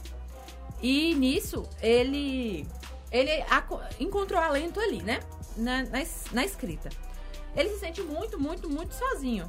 E aí, depois de, de- Aí ele entra na escola e tal, e aí ele conhece o Patrick e a Sam. Que é interpretada pela maravilhosa Watson. Aí. É. Assim, aí ele começa realmente a viver uma vida adolescente. E aí ele fez amizades, ele vai pra festas e tal, ele experimenta drogas e. é, Experimenta Uma vida- drogas. realmente uma vida adolescente. Ah, ele tem uma vida adolescente. super adolescente. Que tem até aquela aquela imagem, aquela cena assim icônica que ele levanta no carro e fala que tipo assim, que naquele momento ele se sentiu infinito. Isso é uma frase assim, é a frase mais impactante do, do livro, é muito legal. O Charlie assim, ele é um personagem muito sensível. Ele é aquele personagem que você assim, você se apaixona, você fica, oh meu Deus do céu, tadinho. E a revelação, assim, do, do porquê dele ser daquele jeito, que é terrível. Eu não vou falar, porque eu acho que cabe um pouco de interpretação também pra você entender o que aconteceu com ele, mas tirando essa parte aí, eu acho que dá pra perceber pelo menos um pouquinho. E assim, vai mostrar a primeira experiência dele com relacionamento, de se apaixonar, de disso, entendeu? De ter a Dessa vida relação, adolescente. dessa relação com amigos novos. Dessa relação né? de ter amigos, De ter entendeu? amigos. De ter pessoas que ele, que ele pode ali confiar, que ele pode se abrir. E é muito interessante as vantagens de ser invisível. De verdade, leiam o livro, não fiquem só no filme, porque o livro é muito legal, muito interessante. E no livro também é essa parte que eu falei que cabe um pouquinho de interpretação do final, de você entender porque ele é daquele jeito. No livro é muito mais explanado. Então, assim, no filme eu percebi, mas quando eu li o livro, porque eu li o livro depois que eu assisti o filme, eu fiquei chocada no final, assim, eu, eu cheguei a chorar no final de As Vantagens de Ser Invisível assim, no livro, porque é muito pesado. E assim, caramba, é um, é um, um livro muito legal, muito legal mesmo. Leiam, de verdade. Você vai chorar. Você vai chorar no final, com certeza. Segundo livro que eu li foi. O segundo livro que eu li, ó. Segundo livro que eu trouxe, que eu também já li, foi Se Eu Ficar, de Gayle Forman. Assim, tem, também tem o filme. O filme é super legal. Também é, é muito legal. O livro, pra variar, é melhor que o filme, né? Como sempre, o livro é melhor que o filme. E assim, a adaptação ficou legal, ficou muito boa a adaptação do livro. Eu assisti. Esse aí, eu vi um comentário muito grande pelo, pelo filme que ia ser lançado. Aí eu quis ler o livro primeiro. Aí primeiro eu fui baixar o livro, ou fui comprar o livro, ganhei até ele e a continuação, que é para onde ela se foi, para onde ela foi, coisa assim. É, então assim, se eu ficar conta a história de Mia. Mia, ela é uma menina super nerd, nerd assim, e bem na dela, e ela é apaixonada por violoncelo. Ela toca e ela é muito apaixonada. E assim, tem uma, uma história legal também, que a relação da família é muito legal. Ela é muito, assim, apaixonada pelo irmão, cuida muito do irmão. O pai era assim, ele tocava em bandas de rock, e aí quando a responsabilidade chamou ele, que foi quando a, a mulher dele engravidou da primeira filha, ele já. Ele abandonou tudo para ser professor, mas não era amargurado por isso. Ele era muito feliz e a mãe de, dela era assim, era aquela mamãezona, é mãe ursa. Ela até usa esse termo no livro, que a mãe dela é uma mãe ursa que era assim, fazia tudo pela família, mas não deixava o lado de ser brincalhona e de falar palavrão e de tudo isso. Então, assim, é um livro bem legal também. Ela começa a namorar com o Adam, que o Adam é um. um. um cara popular na escola e tal, toca na banda, e tanto que ninguém. Não é que levava fé que esse namoro ia acontecer, mas todo mundo ficou surpreso, porque ela era quietinha e ele era o descolado e eles namoram e ele, assim, é, uma, é super apaixonado por ela. A história do livro, na verdade, começa. Tudo isso você vai descobrindo no decorrer do livro. Porque, na verdade, a história começa com um acidente de carro. Que eles estavam indo para casa de uns amigos dos pais. E nesse acidente de carro, é, o pai, a mãe e o irmão morrem. E só ela sobrevive. Só que assim, sobrevive entre aspas. Ela levanta na hora do acidente e olha, e quando ela olha pro lado, o corpo dela também tá lá no chão. E ela assiste todo o socorro de pegar o corpo dela, levar para o hospital. E ela fica ali numa experiência de pós-morte durante um tempo. E isso, aí tem até uma, uma partezinha legal, é uma enfermeira. É, Ramírez, o nome da enfermeira. E a enfermeira, tipo assim, ela cuida dela, vai lá, pinta cabelo, vê se tá limpa, se tá. Tipo assim, a enfermeira cuida o tempo inteiro dela e fala com ela o tempo inteiro. Que ela tem que, tipo assim, ela que vai fazer, se é ela que tem o poder de decidir se vai ficar ou se ela vai embora.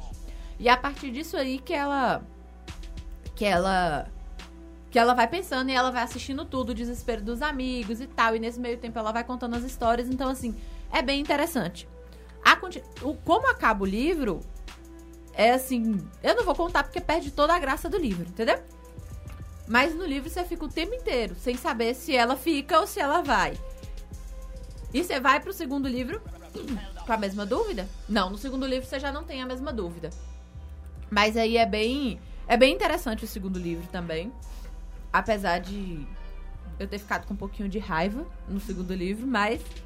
Mas o segundo livro também vale a pena ler. Mas é um livro muito legal. Se eu ficar, eu também indico. E também indico o filme, assim como as vantagens de ser invisível. Agora eu já vou para um livro que eu indico o livro, mas não indico o filme. Que é Divergente, de Verônica Roth. Assim, para quem assiste só o filme, adoro o filme. Mas o filme é bom, porque assim, eu aprendi a dividir. Tem gente que não sabe dividir. Igual o Lepes Jackson. Ah, mas o filme é uma porcaria, não conta a história. O filme não é uma porcaria, o filme é bom, só não conta a história que tem no livro. Que é o que acontece com Divergente. Que assim, na verdade, a primeira adaptação foi até um pouquinho fiel. O negócio que eles acabaram do segundo pra frente. Que aí todo mundo desistiu de assistir, tanto que nem teve o último filme, né? É. Divergente, a história ocorre numa distopia, e numa Chicago futurista depois de uma guerra mundial. que a gente Que acaba pode com tudo. que pode acontecer. Tudo Né? isso pode Enfim. acontecer. Aí.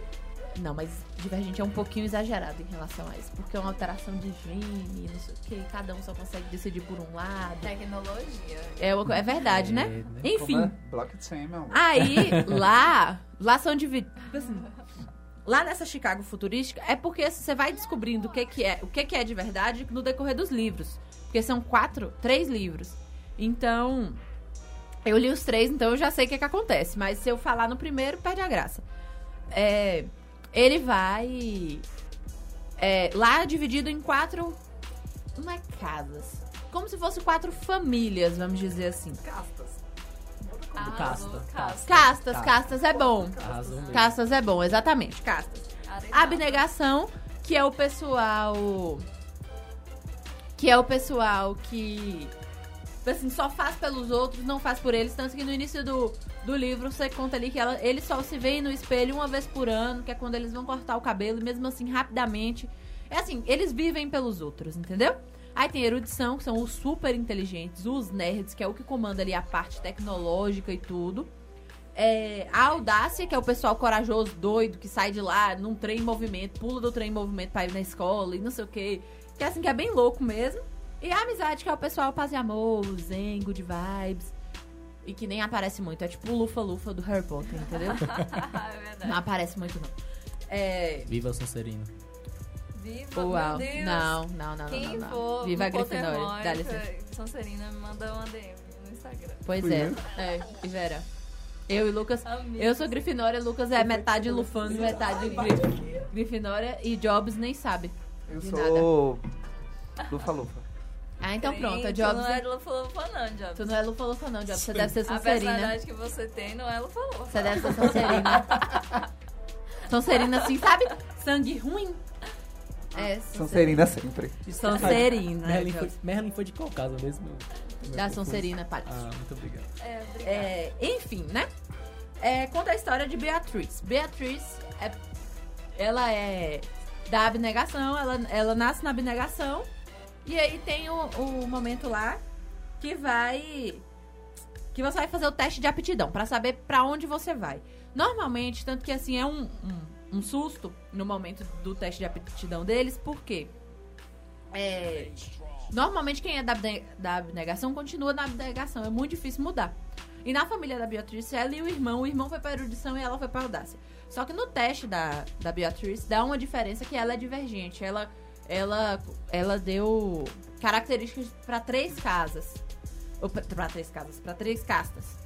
Então, assim, e quando você entra nas, nas castas, você vai passar por um teste pra ver se você vai ser aceito. Senão você vai virar sem Sem casta. sem casta e aí você vai pra rua, viver de miséria. É assim. É porque tem o nome certo, é porque eu esqueci o nome certo, mas tem o nome certinho. E aí, Miserável. nesse, é, nesse Desgraçado. meio tempo, aí, enquanto nesses testes e tudo, ela vai ficando pra trás, ela vai ficando com medo e tal, e ela sofre perse- perseguição dentro da, dentro da audácia. E aí ela vai. Foi ótimo.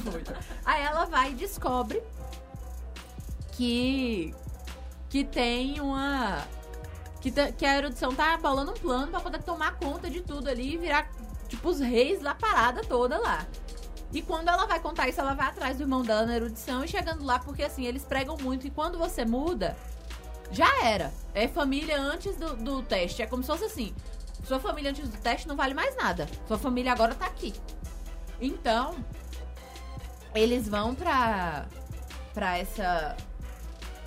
Aí depois desse teste, aí ela corre lá, né? Ela descobre e corre lá e vai tentar. tentar impedir. Aí o irmão dela fala que não quer mais nada com ela, que vai embora daqui. Inclusive o irmão dela é um filho da puta. E aí é quando ela vai- chega lá na, na abnegação pra. pra avisar os pais, começa todo o, o procedimento. Na verdade, eu acho que é no dia. Eles estão lá ainda e começa todo o procedimento. Isso. E é muito legal. E assim, vale a pena ler os livros. A história é muito legal, tirando o final, que o final dá um ódio. Um ódio. Mas a história é legal. Leiam de verdade. É muito, muito, muito, muito legal. Assim, esqueci de falar do principal, que é o 4. Que é o cara que ela chega lá e que treina no ela. filme ele é maravilhoso. Ave Maria. Ah. Então, vale a pena assistir o filme, principalmente por causa do 4. Mas Vou fazer uma piada aqui muito ousada. Vai. Ei, Ai, Ok. eu quero piada ousada, vai. faz, por favor. Ai, Vai, quatro, vai, bota de quatro. Ai, quase me bota de 4, era isso? Então fala. Assista o filme de quatro, essas coisas. Ah, tá. Assistam um filme de quatro, realmente. Mas aí, no caso, vocês vão precisar de um brinquedinho, né? Porque ele não vai sair de lá. Maravilhoso. Enfim, enfim, pulando, o próximo filme e último que eu vou falar hoje, livro, quer dizer, é de A Culpa das Estrelas, que todo mundo ficou apaixonadinho por eu e, li.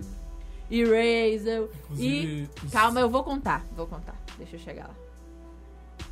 Ele já tem uma ligação mental. Não, eu ia falar Que bom, pai. Um olha pro outro e só que a calma. Hazel é a Shailene Ah, sim, sim, sim, sim, que verdade. A, a. Hazel é, é-. Ela faz Divergente. Calma que eu vou Ah, contar. tá. E, e o Augustus, né? Que é o irmão dela que é o irmão dela, faz O o. próximo é o Augusto. Storyline? Não, Começa a... Não, calma. Porque aí no Storyline a gente vai falar sobre. Enfim, vamos lá. Aí, assim, bem é. A Culpa das, das Estrelas é aquele romancezinho bonitinho, apesar dos dois ali, né, com câncer e tal. É aquela história que você passa o tempo inteiro, ô, dó. Então. Mas é uma história bem legal. O Gus mesmo, que é o Augusto, no caso, ele tem um senso de humor incrível, ele é muito engraçado. Tem aquela cena também, aquela parte do livro icônica que ele. que ela fica revoltada que vê ele com cigarro na boca e ele fala que não, que é uma. Uma metáfora. Não. tipo, É uma metáfora. Você coloca aquilo que pode te matar na boca, mas não Nossa. deixa ela te matar. Ele só fica com cigarro na boca, ele não acende. E se tornou um vício. Ele fica o tempo inteiro com cigarro na boca. É, é bem legal. É, oh, é, a Culpa das Estrelas é uma leitura legal. Aí chega, né? Tem aquele final super triste pra quem já leu. Porque você fica o livro inteiro esperando uma coisa, chega no final. É, É outra. Mas E, a- a inclusive, eu li A Culpa é das Estrelas num dia. Eu comecei a ler no That's cursinho life. numa aula chata.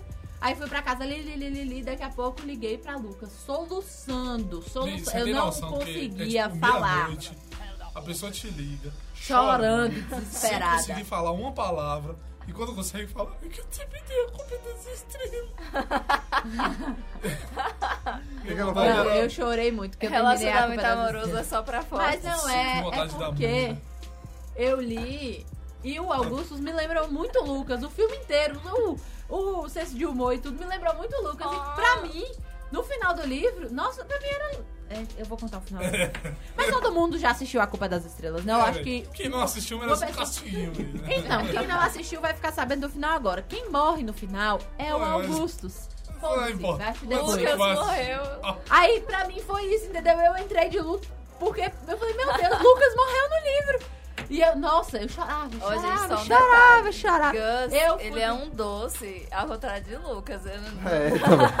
Eu acho. Lucas é um cavalo. Cada- Ah, gente, mas a Fia, ele me lembrou muito, Lucas. E eu chorava demais. A Fia, ai, quando eles fazem aquele velório, aquele velório que ele pede pra assistir o próprio velório, que eles vão lá e vão. já tá Ah. Ai, meu Deus. Aí é pesado, um velório vivo. É, enfim. Enfim, gente. É, esse foi o, o Stand Pop de hoje. Estou muito feliz que eu tenho vinheta agora. Só falta a minha música, né? Do Senhor dos Anéis. Vou falar de novo. Senhor dos Anéis, Senhor dos Anéis, pra você baixar. Então é isso. Estamos indo por um rápido intervalo e. Valeu. Para um rápido intervalo e já já a gente volta. Gente, Jobs mais hoje tá querendo tomar lugar. pra Tá querendo tomar Tô lugar. vendo o Rafa acontecer aqui. Eu tô vendo Lucas voar naquela mesa ali com o microfone e tudo. Dá um Ele tapa tá- na cara de Job.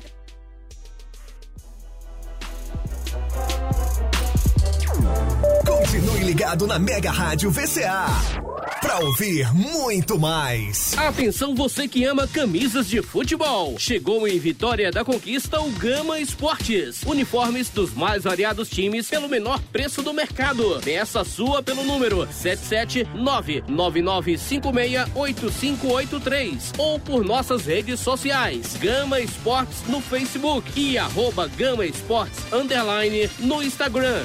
Gama Esportes, excelência em artigos esportivos. O melhor podcast sobre cerveja agora está na Mega Rádio. Todas as quintas, 22 horas, você acompanha o Beercast. Tudo sobre as melhores e as piores cervejas do mundo. Tudo isso com extremo bom humor. Beercast, todas as quintas, 22 horas aqui na Mega Rádio. Eu sou Helena Espíritos, bióloga e também defendo os corais da Amazônia. Junte-se a nós. Acesse defendaoscorais.org e assine a petição. Somos Greenpeace. A Mega Rádio não é só música, entretenimento e bate-papo. A Mega é também uma rádio cidadã para ouvir, curtir e compartilhar. Atenção internauta, de segunda a sexta-feira às seis da manhã, aqui na sua Mega Rádio, programa Pense e Repense, uma mensagem de fé, amor e esperança para o seu coração. A apresentação, Pastor Luiz Antônio. Pense e Repense, uma realização da Igreja do Evangelho Quadrangular, aqui na sua Mega Rádio, uma web diferente. Você confere agora as novidades do mundo do entretenimento e da tecnologia. Criado por um desenvolvedor italiano, o aplicativo Transcriber transforma os áudios do WhatsApp em texto. O app é gratuito, mas possui uma versão paga. É leve, tem pouco mais de 4 megabytes e está disponível apenas para Android. Para utilizar o aplicativo, é preciso entrar no WhatsApp, selecionar o áudio que deseja converter, clicar em compartilhar e depois na opção Transcriber. Poucos segundos depois, aparece a mensagem em formato de texto que pode ser copiada e compartilhada. Vitória da Conquista e o mundo estão conectados, na Mega Rádio. Eleições 2018. A Mega Rádio traz para você uma série de entrevistas com os cinco primeiros colocados da corrida presidencial: Ciro Gomes, Fernando Haddad, Geraldo Alckmin, Jair Bolsonaro e Marina Silva. As propostas, as ideias, os argumentos, a oportunidade para você conhecer melhor os candidatos e votar com consciência. A partir do dia 26 até o dia 2 de outubro, sempre às 10 da noite, você confere a sabatina dia 2, Marina Silva. Mega Rádio, eleições 2018. Sabatina com os candidatos na corrida presidencial. Aqui é Mega Rádio VCA, em streaming para o mundo. Transmitindo de Vitória da Conquista para você ouvir, curtir e compartilhar. Os flagras, os pisões e as fofocas das celebridades agora no Caguetando.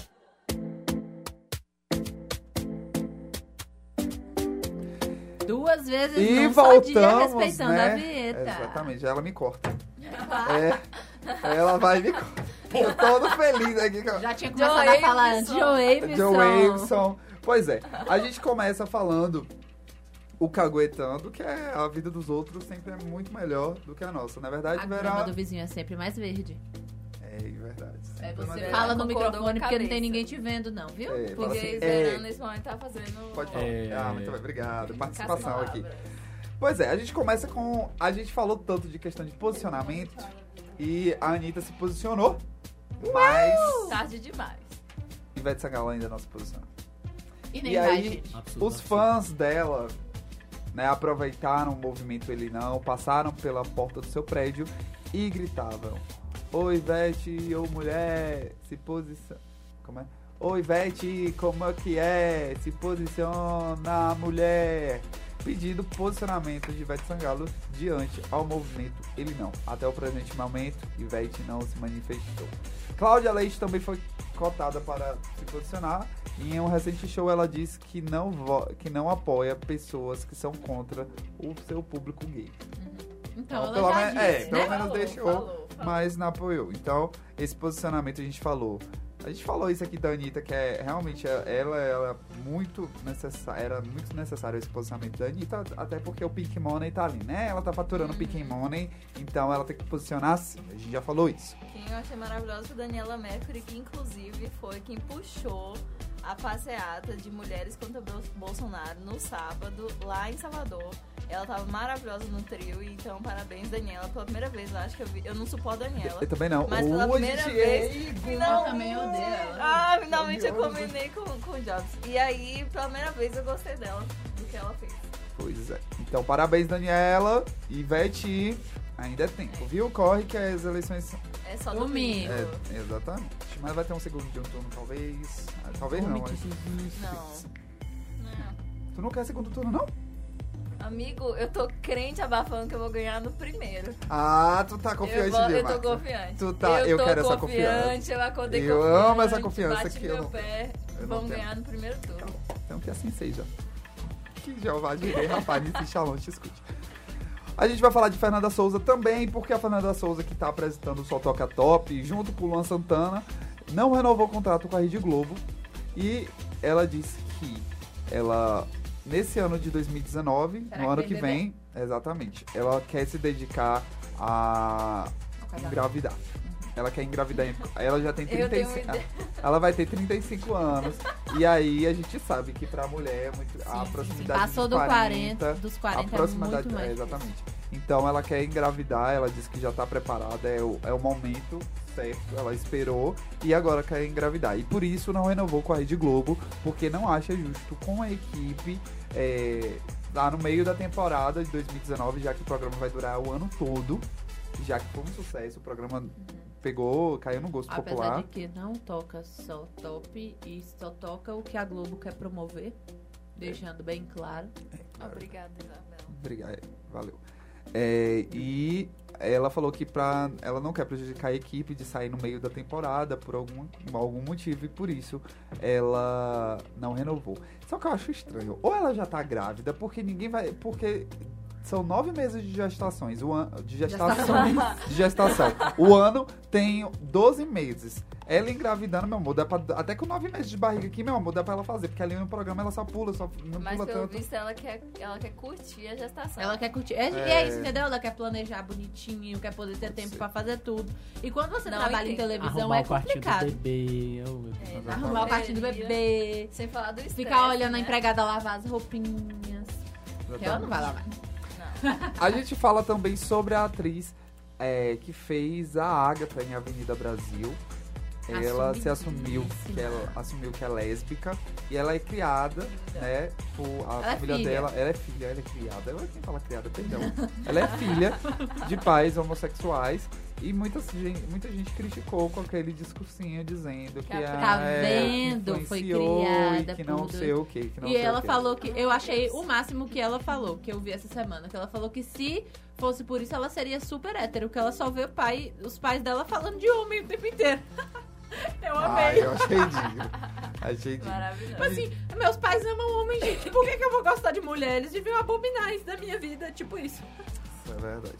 E aí surgiu essa polêmica e ela é bem. Ela tem 18 anos e é bem firme assim na questão da opinião dela, da opinião é, sobre Sim, esse assunto, sim. sobre querer essa coragem de se assumir, porque muita gente, ela desde sempre ela sofre um preconceito por ser criada, por ser filha de pais homossexuais e agora após ela se assumir lésbica também existe esse preconceito, mas que ela tá levando aí muito bem. É claro que o pessoal vai falar. né? Exatamente. Quem lembra da Luciana Gimenez? Quem lembra não, que ela aí faz sucesso. Achei que, Twitter. nossa, o que é isso? Nossa, No é, Twitter eu não é entendo, tudo- eu falo inglês ou é português. tudo, é. é tudo.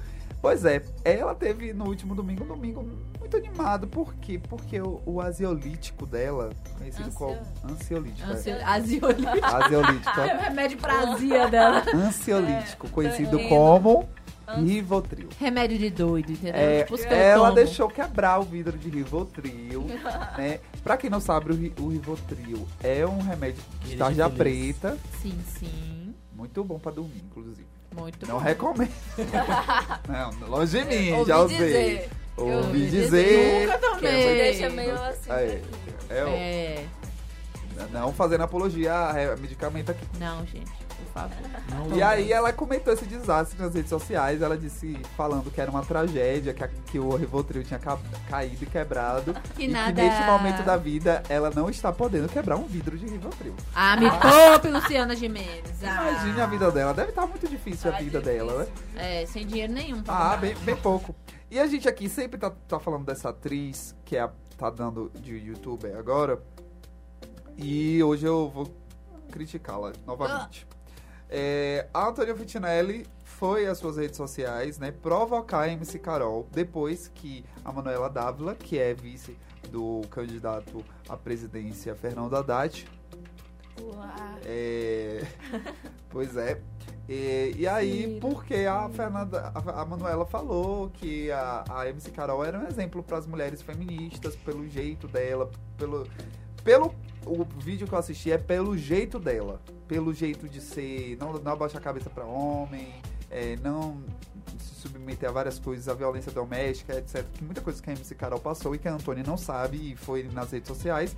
É, provocar falando que ela não é um exemplo, que a MC Carol não é um, um, exemplo e não se sentia representada, que a MC Carol não representa as mulheres brasileiras. Ué, meu bem, se não te representa, fica sentada. Oxi. Problema, é, E aí- Dizendo que precisa ser. de, É? Ah, não, não me representa, não. É a mesma coisa de homem. É, ah, porque homem machista, não sei o que lá. Eu não, eu não sou machista. Por favor, querido, se você não é, fica no seu campo. Pois é. Aí ela pega e fala assim: ela não me representa e tenho certeza que não representa muitas mulheres. Nas letras das músicas, ela diz que gosta de malandro, que gosta de bandido. A feminista funkeira diz na- nas letras: me esculacha, dá na minha cara. E que ela, no- daquele jeito bem escrachado que a gente conhece, como que é a Antônia Fontinelli. Sim, sim. Né? Bem escrachado mesmo tal. E aí a MC Carol não deixou barato, como sempre, né? E rebateu. Ela disse que acredita que do luxo do seu conforto não dê pra enxergar as necessidades da favela. Você nunca passou fome. Eu conheço esse sabor e com 14 anos eu tive que morar sozinho e me sustentar. Quais as responsabilidades você tinha aos 14 anos? Guardar suas bonecas? Disse a MC Carol. e aí, Uau! Diante disso, a Antônia Fontinelli rebateu e aí bloqueou, houve esse bloqueio nas redes sociais e aí ficou essas farpas. Ficou essas farpas de- durante é, e virou uma polêmica que só e a Antônia Fontinelli depois do apoio a- dela a Bolsonaro, me desculpa amor, mas você Caiu super no conceito. Já não tinha um Inclusive- conceito muito alto. Inclusive, você Acho que- viu a, a polêmica toda, voltando à novela mexicana de John. Quer? O nome dele? É Jonathan mesmo? Jonathan Jonathan. É a. a mulher dele, o esposo dele, ex-marido dele. Sara. Sara Pôncio, Isso, Saulo. Saulo e, e Letícia. Letícia? É Letícia, é. Você viu? Que a Letícia falou que ela nunca deu entrevista nenhuma, nunca quis entrevista nenhuma pela Antônia Antônia. Fontinelli e tal. E a Antônia Fontinelli fez um vídeo falando que ela era vagabunda e que. E que quem não quis entrevistar, quem foi a Antônia que não quis entrevistar a Letícia, porque ela não concordava com, com a posição dela, que primeiro ela foi lá, tipo, não usou essas palavras, mas tipo assim, foi lá, deu pro cara, e aí depois quer falar que ele estuprou. e- Desse jeito, nesse nível Então é a isso. Antônia. A É gente a percebe, Antônia, ela é realmente. baixa. eu acho que a gente tinha que ter aqui, igual a Sônia Abrão tem a geladeira, a gente tinha que ter o. O. Enterra ou não enterra? Não, a gente Enterra não enterra? Vamos enterrar. A gente Vamos enterra, enterrar a gente enterra. Até ela, a gente achar uma atitude dela. A gente enterra e põe um canudinho. Pois Tá é. enterrada. Foi o caso porque- da Daniela Mercury. É, exatamente. É. Daniela, Mercury a gente enterrada, desenterrou. a gente tá desenterrando. Hoje eu desenterro. metade é, só, hoje só desenterra metade. foi Daniela Mercury Uhum. pelo contexto e pelo discurso, mas não como pessoa. Sim, sim, mas não como pessoa. Exatamente. E a gente enterra a Antônia pela pessoa, pelo discurso, por tudo. Tchau. Enterrada. Eu Enterrada, sem canudinho pra poder retornar. Joga a última É. parte de cal aí. É, exatamente. E assim a gente finaliza o Caguetando de hoje. E a gente agora vai falar, Vamos aguardar né? o Lucas terminar a É, ligação exatamente. dele. A gente vai falar aqui. Uau! Não, a gente vai conversar aqui continuando, É, falando sobre o quê? A gente, enquanto isso, a gente fala da Fazenda, enquanto o Lucas Ai, tá falando favor, você. adoro. Menino, favor, já teve Fazenda. barraco, já teve amizades desfeitas. Isso que eu ia falar, porque eu vi na internet que a Ana Paula brigou com a Nádia. Elas Pois não é, eram minha filha, amigas. Nádia, a- Nádia primeiro não brigou com a Perla. E aí, minha filha, Nádia brigou com a Perla por um motivo bem banal. E aí, tipo? A Perla comentou que a Nádia dava sinais que iria pra Fazenda. E a Nádia achou ruim. E a- Não queria pra Fazenda. Ah, tá. Ia participar do reality. Aí que a Nádia achou ruim, disse que ela expôs é, para os, o pessoal, dos, os outros participantes, que não sei o que. Aí a Perla foi tentar explicar. A Nádia é uma pessoa que não escuta.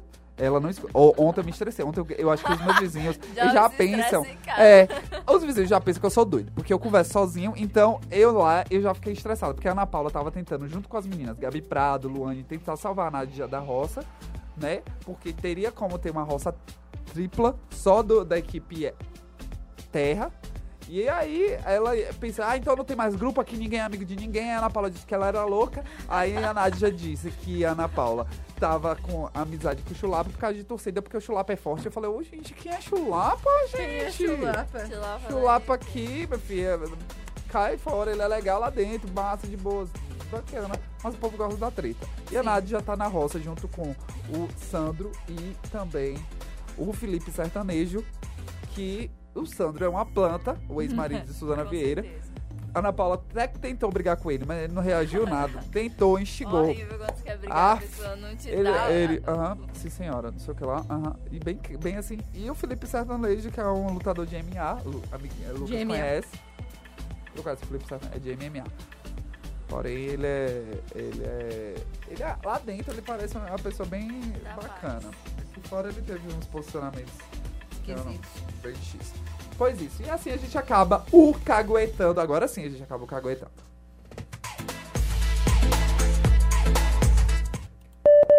Novidades, dicas, críticas. This one will lead our people to a new land.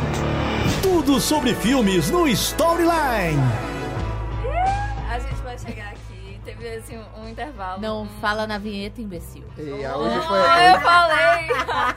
Fala já, isso aí. Ah, e agora eu acho que isso foi macumba de, de Jobs, porque ele não quer me ver brilhar. Mentira. É, vamos começar falando de Ansel Elgort, que foi quem interpretou o Gus. Que a gente falou do Gus no instante Sim. de, em é, a Culpa das, estrelas. E Divergente. E Divergente também, ele está nos dois. Em um ele é muito amor, no outro ele é um filho da puta. Fusão. E aí, o, o seguinte, o jornalista Justin Kroll, da, da Variety, amiga nossa, prima, amiga, adora essa revista, acaba de anunciar em seu perfil oficial do Twitter que Ansel Elgort foi escalado para protagonizar Amor, Sobrinho Amor.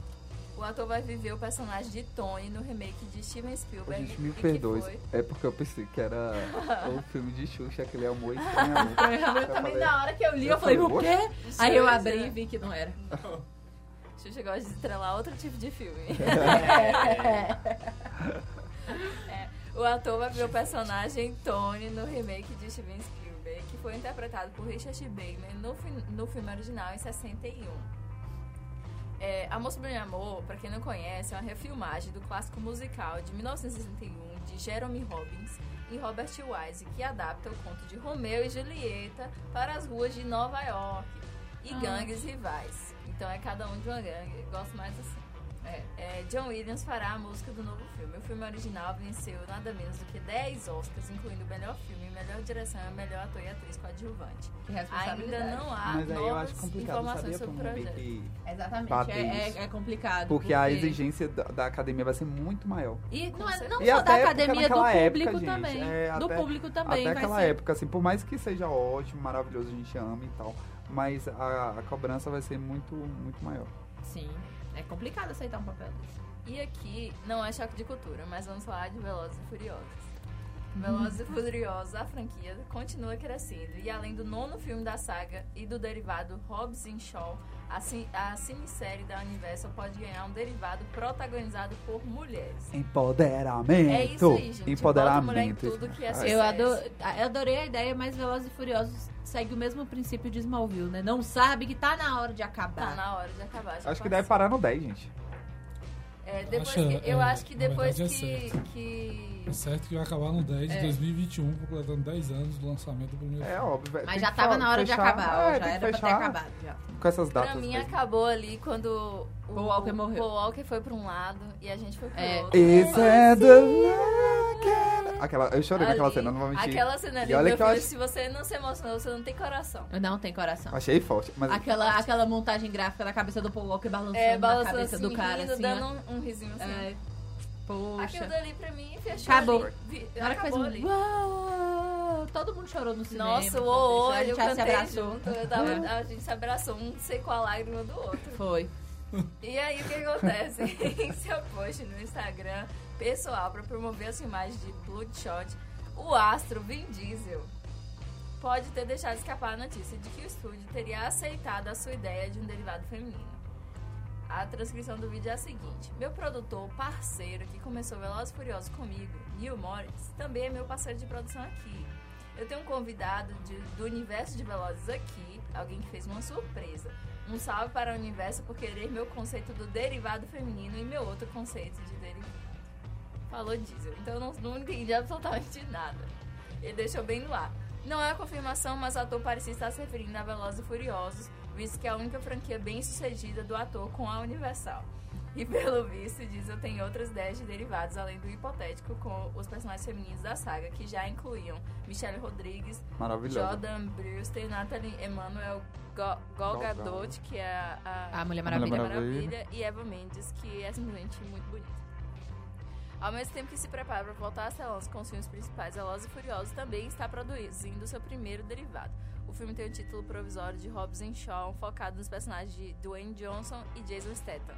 Por conta do lançamento do derivado, que está marcado para chegar no cinema dia 25 de julho de 2019, Velozes e Furiosos 9 deve ser lançado em 10 de abril de 2020, fechando essa saga maravilhosa. Eu, pessoalmente, gosto de Velozes e Furiosos. Eu gosto julguem. também. E o do Rio eu achei maravilhoso. Eu também gosto do Rio. Bastante. Odiaram, não entendi. Eu acho que ah, existe um conceito errado. É. E agora, falando também em remake, a gente vem falar de quem? De Hellboy. Quem aí já assistiu Hellboy? Eu amo Hellboy. Mentira, eu vou fazer um remake. Vão fazer um reboot de Hellboy, estrelado por David Harbour, que acaba de ter seu novo pôster divulgado pela IW. A imagem mostra Hellboy lendário pra caralho, como diz o próprio pôster, em chamas com uma espada. Dirigido por Neil Marshall, de Game of Thrones, o filme trará novamente a história de Hellboy, o filho de demônios que escapa do inferno para se tornar um herói após ser criado pelo benevolente professor Brutenholm. Invocado por nazistas. É. A vilã da vez vai ser a feiticeira Nimue, conhecido, conhecida como a Rainha de Sangue. Amor! Mila Jovovich. Sim, a ser interpretada por Mila Jovovich. Jovovich, que faz é, a icônica do Resident Evil.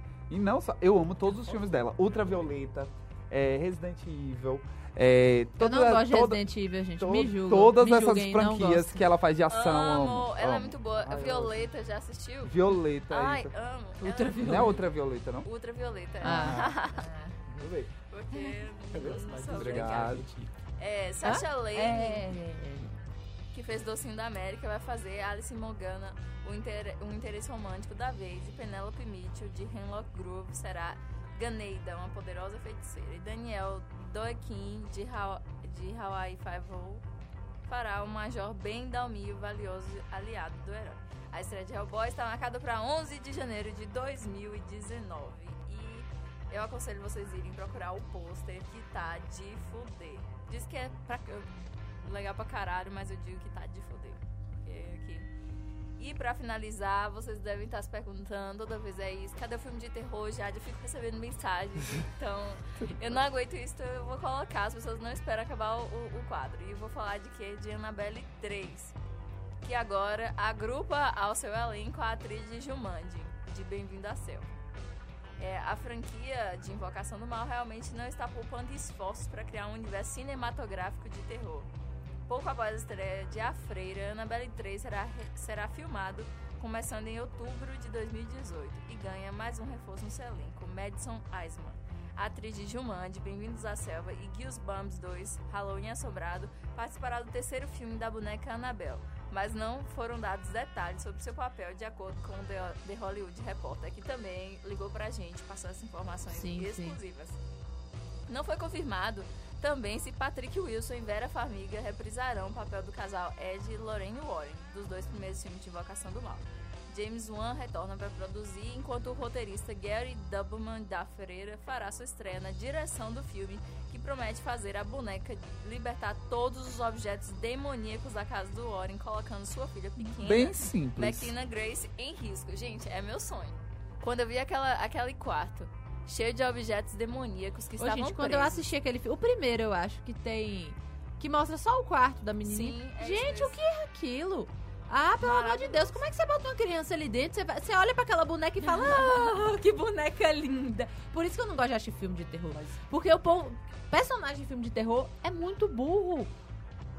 Todo É, filme de demais. terror. Nossa senhora. Todo personagem de filme de terror é burro. Como é que você olha pra um boneco daquelas e fala, não, que bom tem um mesmo. Eu não lembro de nome de filme de terror, não, mas tem um que tem tipo uma caixinha e dentro da caixinha tem um monte de coisa que é demoníaca também. Ah, é Ah. a morte do demônio. Maravilhoso também. Então, a morte do Olha. demônio. Aí você. Aquela caixinha tá é óbvio que tem merda ali dentro. Sabe o que eu gosto? Ah, não, não é a morte do demônio. Arraste para o inferno é péssimo, gente. Ah, para, gente. Gente, a velha de Arraste não, é horrível Ai, aquele filme. É. Daqui a pouco vocês gostam de demônio também, aquele do elevador, que aquele também é péssimo. Já assistiram? Gosto. Você gosta de demônio Que também? as pessoas entram no elevador e E aí o elevador fica, fica travado.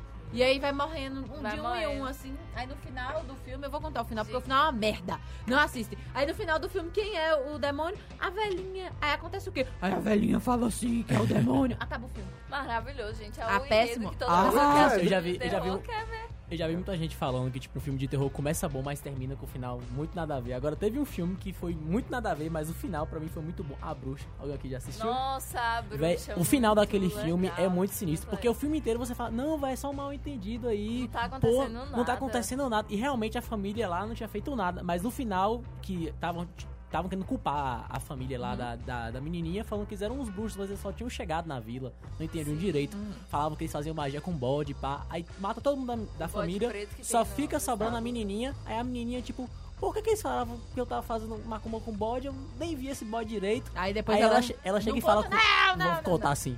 Ela Ah. chega, ela chega e fala bem com o bode. Sonserina. E aí, não sei o que. É, exatamente. Aí, aí, pô, não tenho mais nada pra fazer, você pode me ajudar, bode? Aí o bode pega e fala com a criança, pô. É. Meu Deus, aquele final foi fantástico. E, e o bode leva a criança pra uma surubona que tá É, acontecendo. Ô, Sim, velho.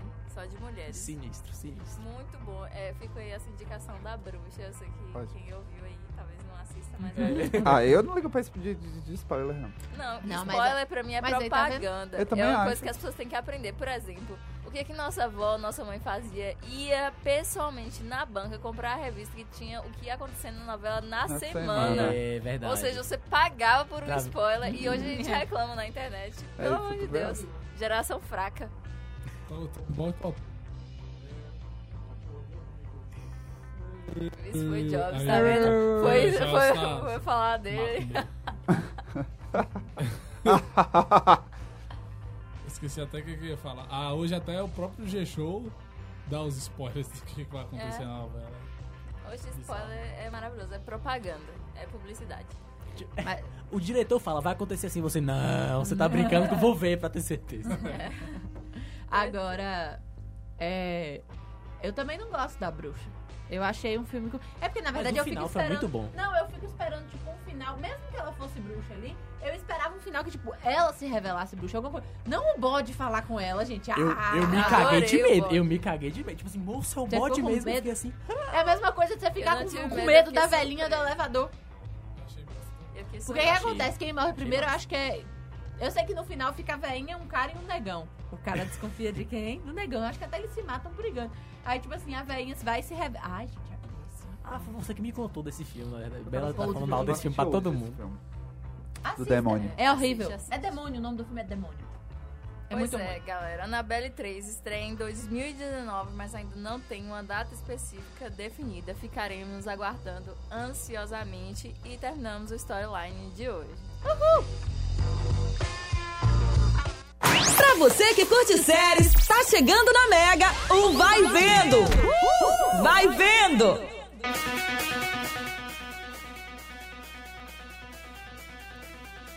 Chegando ao final do nosso programa maravilhoso.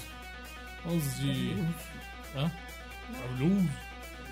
Vamos de vai vendo, né? Vamos falar aqui sobre séries. Começando com é, o trailer é, e a confirmação de que vai ser exibido no Brasil da série dos Titãs. É, tem um desenho, né? Dos Jovens Titãs. Jovens Titãs, inclusive o filme. que- Inclusive, tá no- o desenho tá no- original foi confirmado a continuação. A continuação, exatamente. Gente, Jovem Titãs, o desenho é péssimo. Eu adoro O quê? Teen Titans, Deus. É um dos melhores, pô. Minha mãe não deixa minha irmã assistir. Te- Teve o crossover de Hi Hi Puffy Yumi Yumi Show com Deus. o Titans, quem não lembra disso? É. Hi, hi, hi, Puffy, Yummy, Yummy. Não, vocês estão falando de Teen Titans. Jovens Titãs, É, não é é. né? Ah. Eu gosto, mas minha mãe não gosta que, que a Alice assiste, não. Não sei porquê. Achei influenciável. Tá duro. É, a Netflix é, confirmou né, que vai ser transmitido para o Brasil, ainda não tem data, é, mas temos aí é, o Robin, a Estelar, o Mutano, a Ravena e a dupla Columba, aí a Rapina também. Ravena é ótimo. Ou Rapina. Super É, namorado. o programa é de autoria de Greg Berlanti, que é o mesmo cara que produz Arrow, The Flash, Supergirl, Então é. Legends of Tomorrow. e vai ter também a Kiva Goldman, que produziu Uma Mente Brilhante e Star Trek Discovery.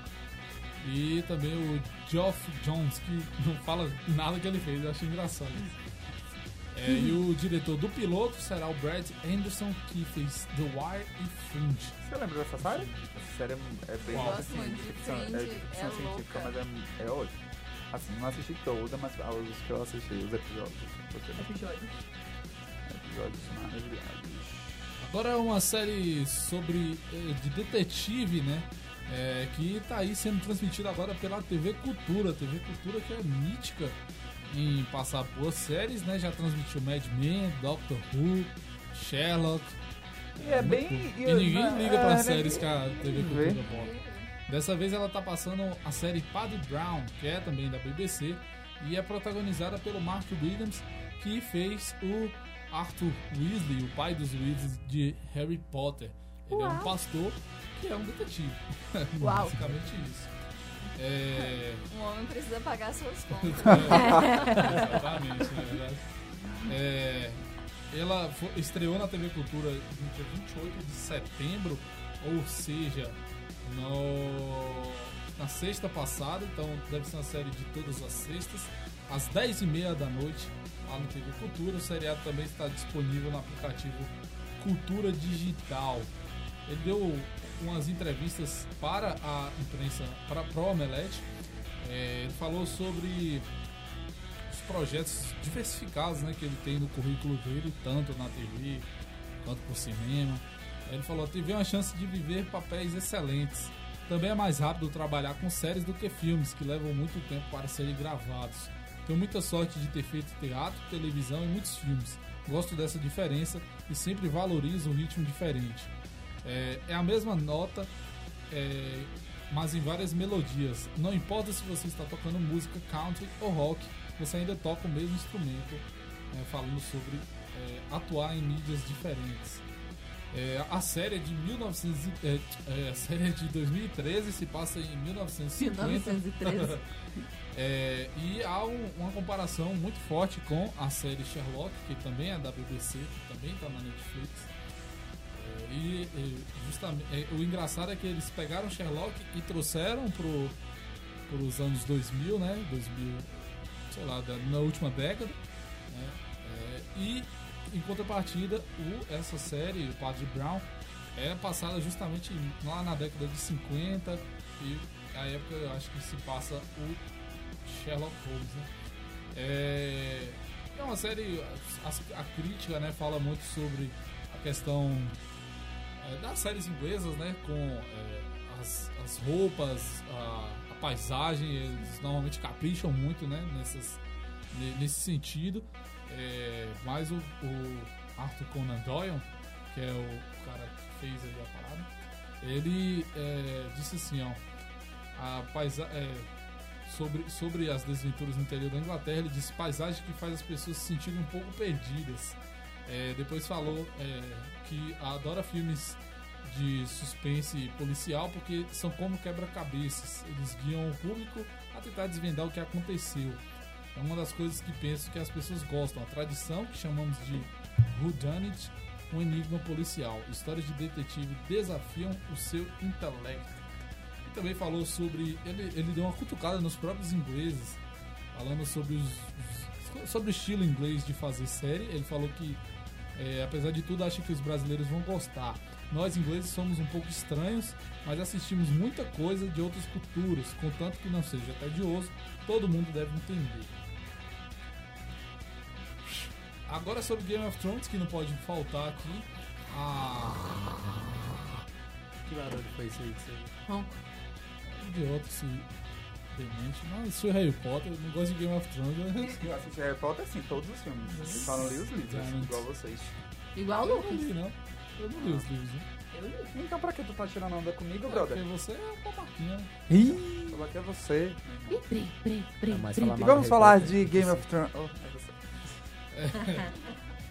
A Sophie Turner, que faz a Sansa Stark. Sansa Stark.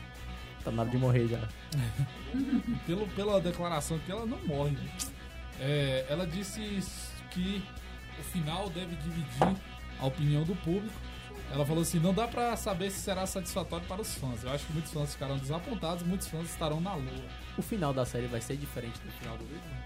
Eu não sei. Eu acho que não. Tava um papo, tava discutindo um papo que talvez fosse um pouco diferente. Oh, meu Deus. O que você acha, velho? Eu acho que. Tem que ser o do livro. Acho que tem que ser o do livro. É, ela falou: Eu acho que vai ser muito interessante ver as reações das pessoas, mas pra mim, ler o roteiro foi simplesmente doloroso. Doeu ler a última página do roteiro que diz apenas fim de Game of Thrones. Cara, eu acho que eu, eu ia chorar vendo isso, né?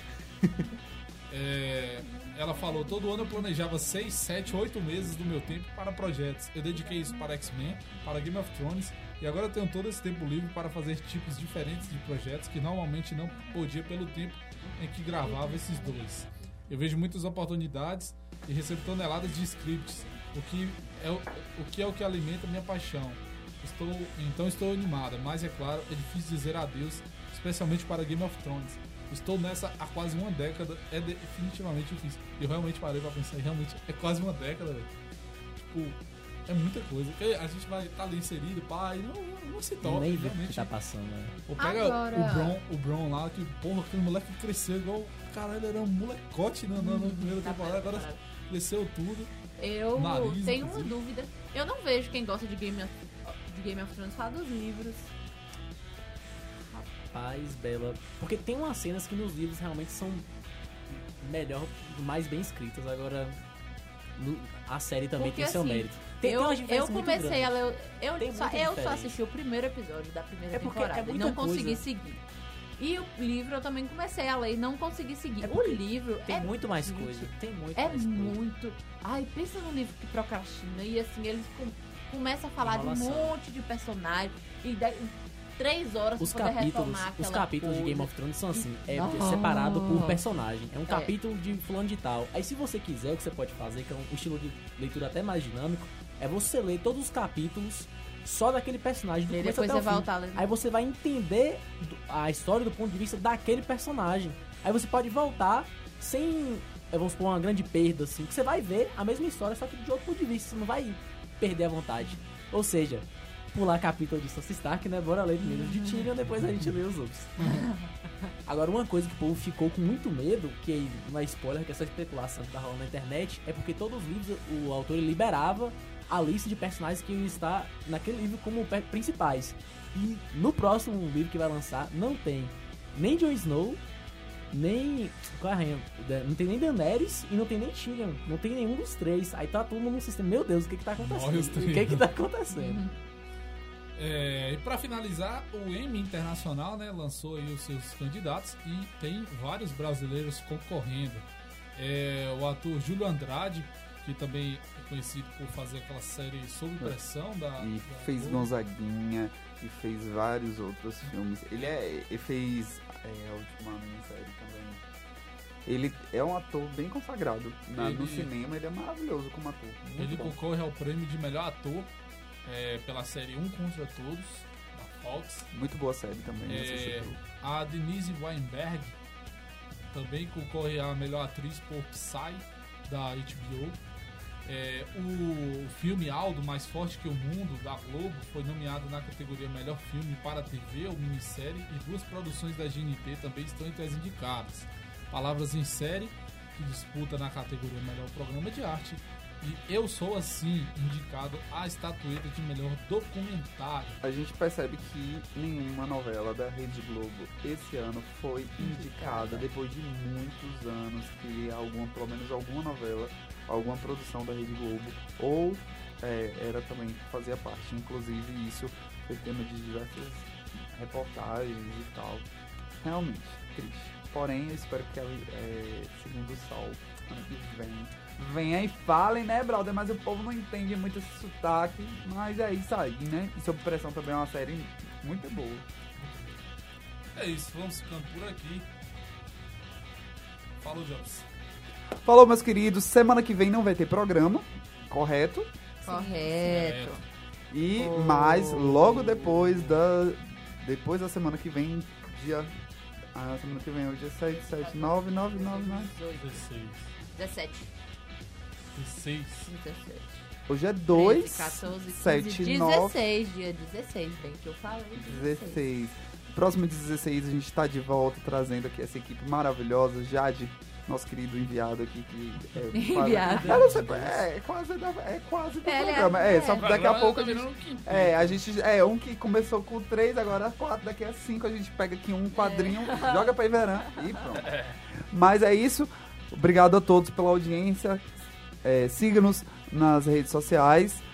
Né? Cada um pode falar na sua vez sua rede social, que eu vou ficar aqui falando de todo mundo. né? E eu sou o Jobs. Exatamente. E aí você pode também ver tudo que a gente tá postando. Inclusive vem novidades no Instagram do Populacho. Um forte Sim, abraço. a partir e dessa até semana. dia 16. Aproveita e dê seu tchau. Então, gente, até a próxima. Quer dizer, até o próximo programa, porque na próxima semana não vai ter. Obrigado pela audiência. Siga- Sigam-me nas redes sociais, Bel Modenese, e sigam o Populacho também. Participem com a gente, mandem sugestões, tudo isso. Interajam com a gente, porque é, é importante, é legal pra gente também ver que tá, A ver que gente tá surtindo seguidores. algum efeito. É, é bem legal. Então, até a próxima. Um beijo. Valeu, Iveras. Foi um prazer ficar com vocês aqui essa tarde, fazendo palavras cruzadas. Tchau, gente. Cê- Calma, Ivera não falou a rede Fala social. sua Meu nome é Iveran. Botar isso aí no Instagram, você vai achar. Iveran, H-I-V-R-A-N, viu, gente? Iveran. Peixoto, esse é o, esse é o Instagram. Tchau, Jade. Tchau, galera. Foi um prazer estar aqui com vocês. Nossa, cuidado nesse domingo. Tá? Importante. E até o próximo programa. Só pra reforçar, não vai ter programa na próxima terça, mas temos nossos podcasts online, tem reprise no sábado. E é isso aí, minha arroba é arroba Jade365 dias no Twitter e no Instagram. Me sigam, eu amo vocês e até a próxima. É isso aí, gente. Tá terminando o Populacho na terça-feira de Populacho. Como o pessoal falou, semana que vem não temos programa. No dia 16 estaremos de volta, mas você pode ouvir é, nosso podcast lá no Castbox, que é o, a raiz, né? A matriz dos nossos podcasts já está é, também em outros feeds. É, eu não lembro todos que estão, mas é, se você tiver um programa é, diferente para ouvir podcast que não Castbox, o que eu acho uma tremenda burrice, você mande pra gente, é, que a gente vai tentar colocar também nesse aplicativo. É difícil entrar no, no Spotify, mas se- seguiremos tentando. É, sábado, 10 horas da manhã, tem reprise. É isso aí, um forte abraço e até a próxima. É hora de dar tchau. É hora de dar tchau. Ah, não!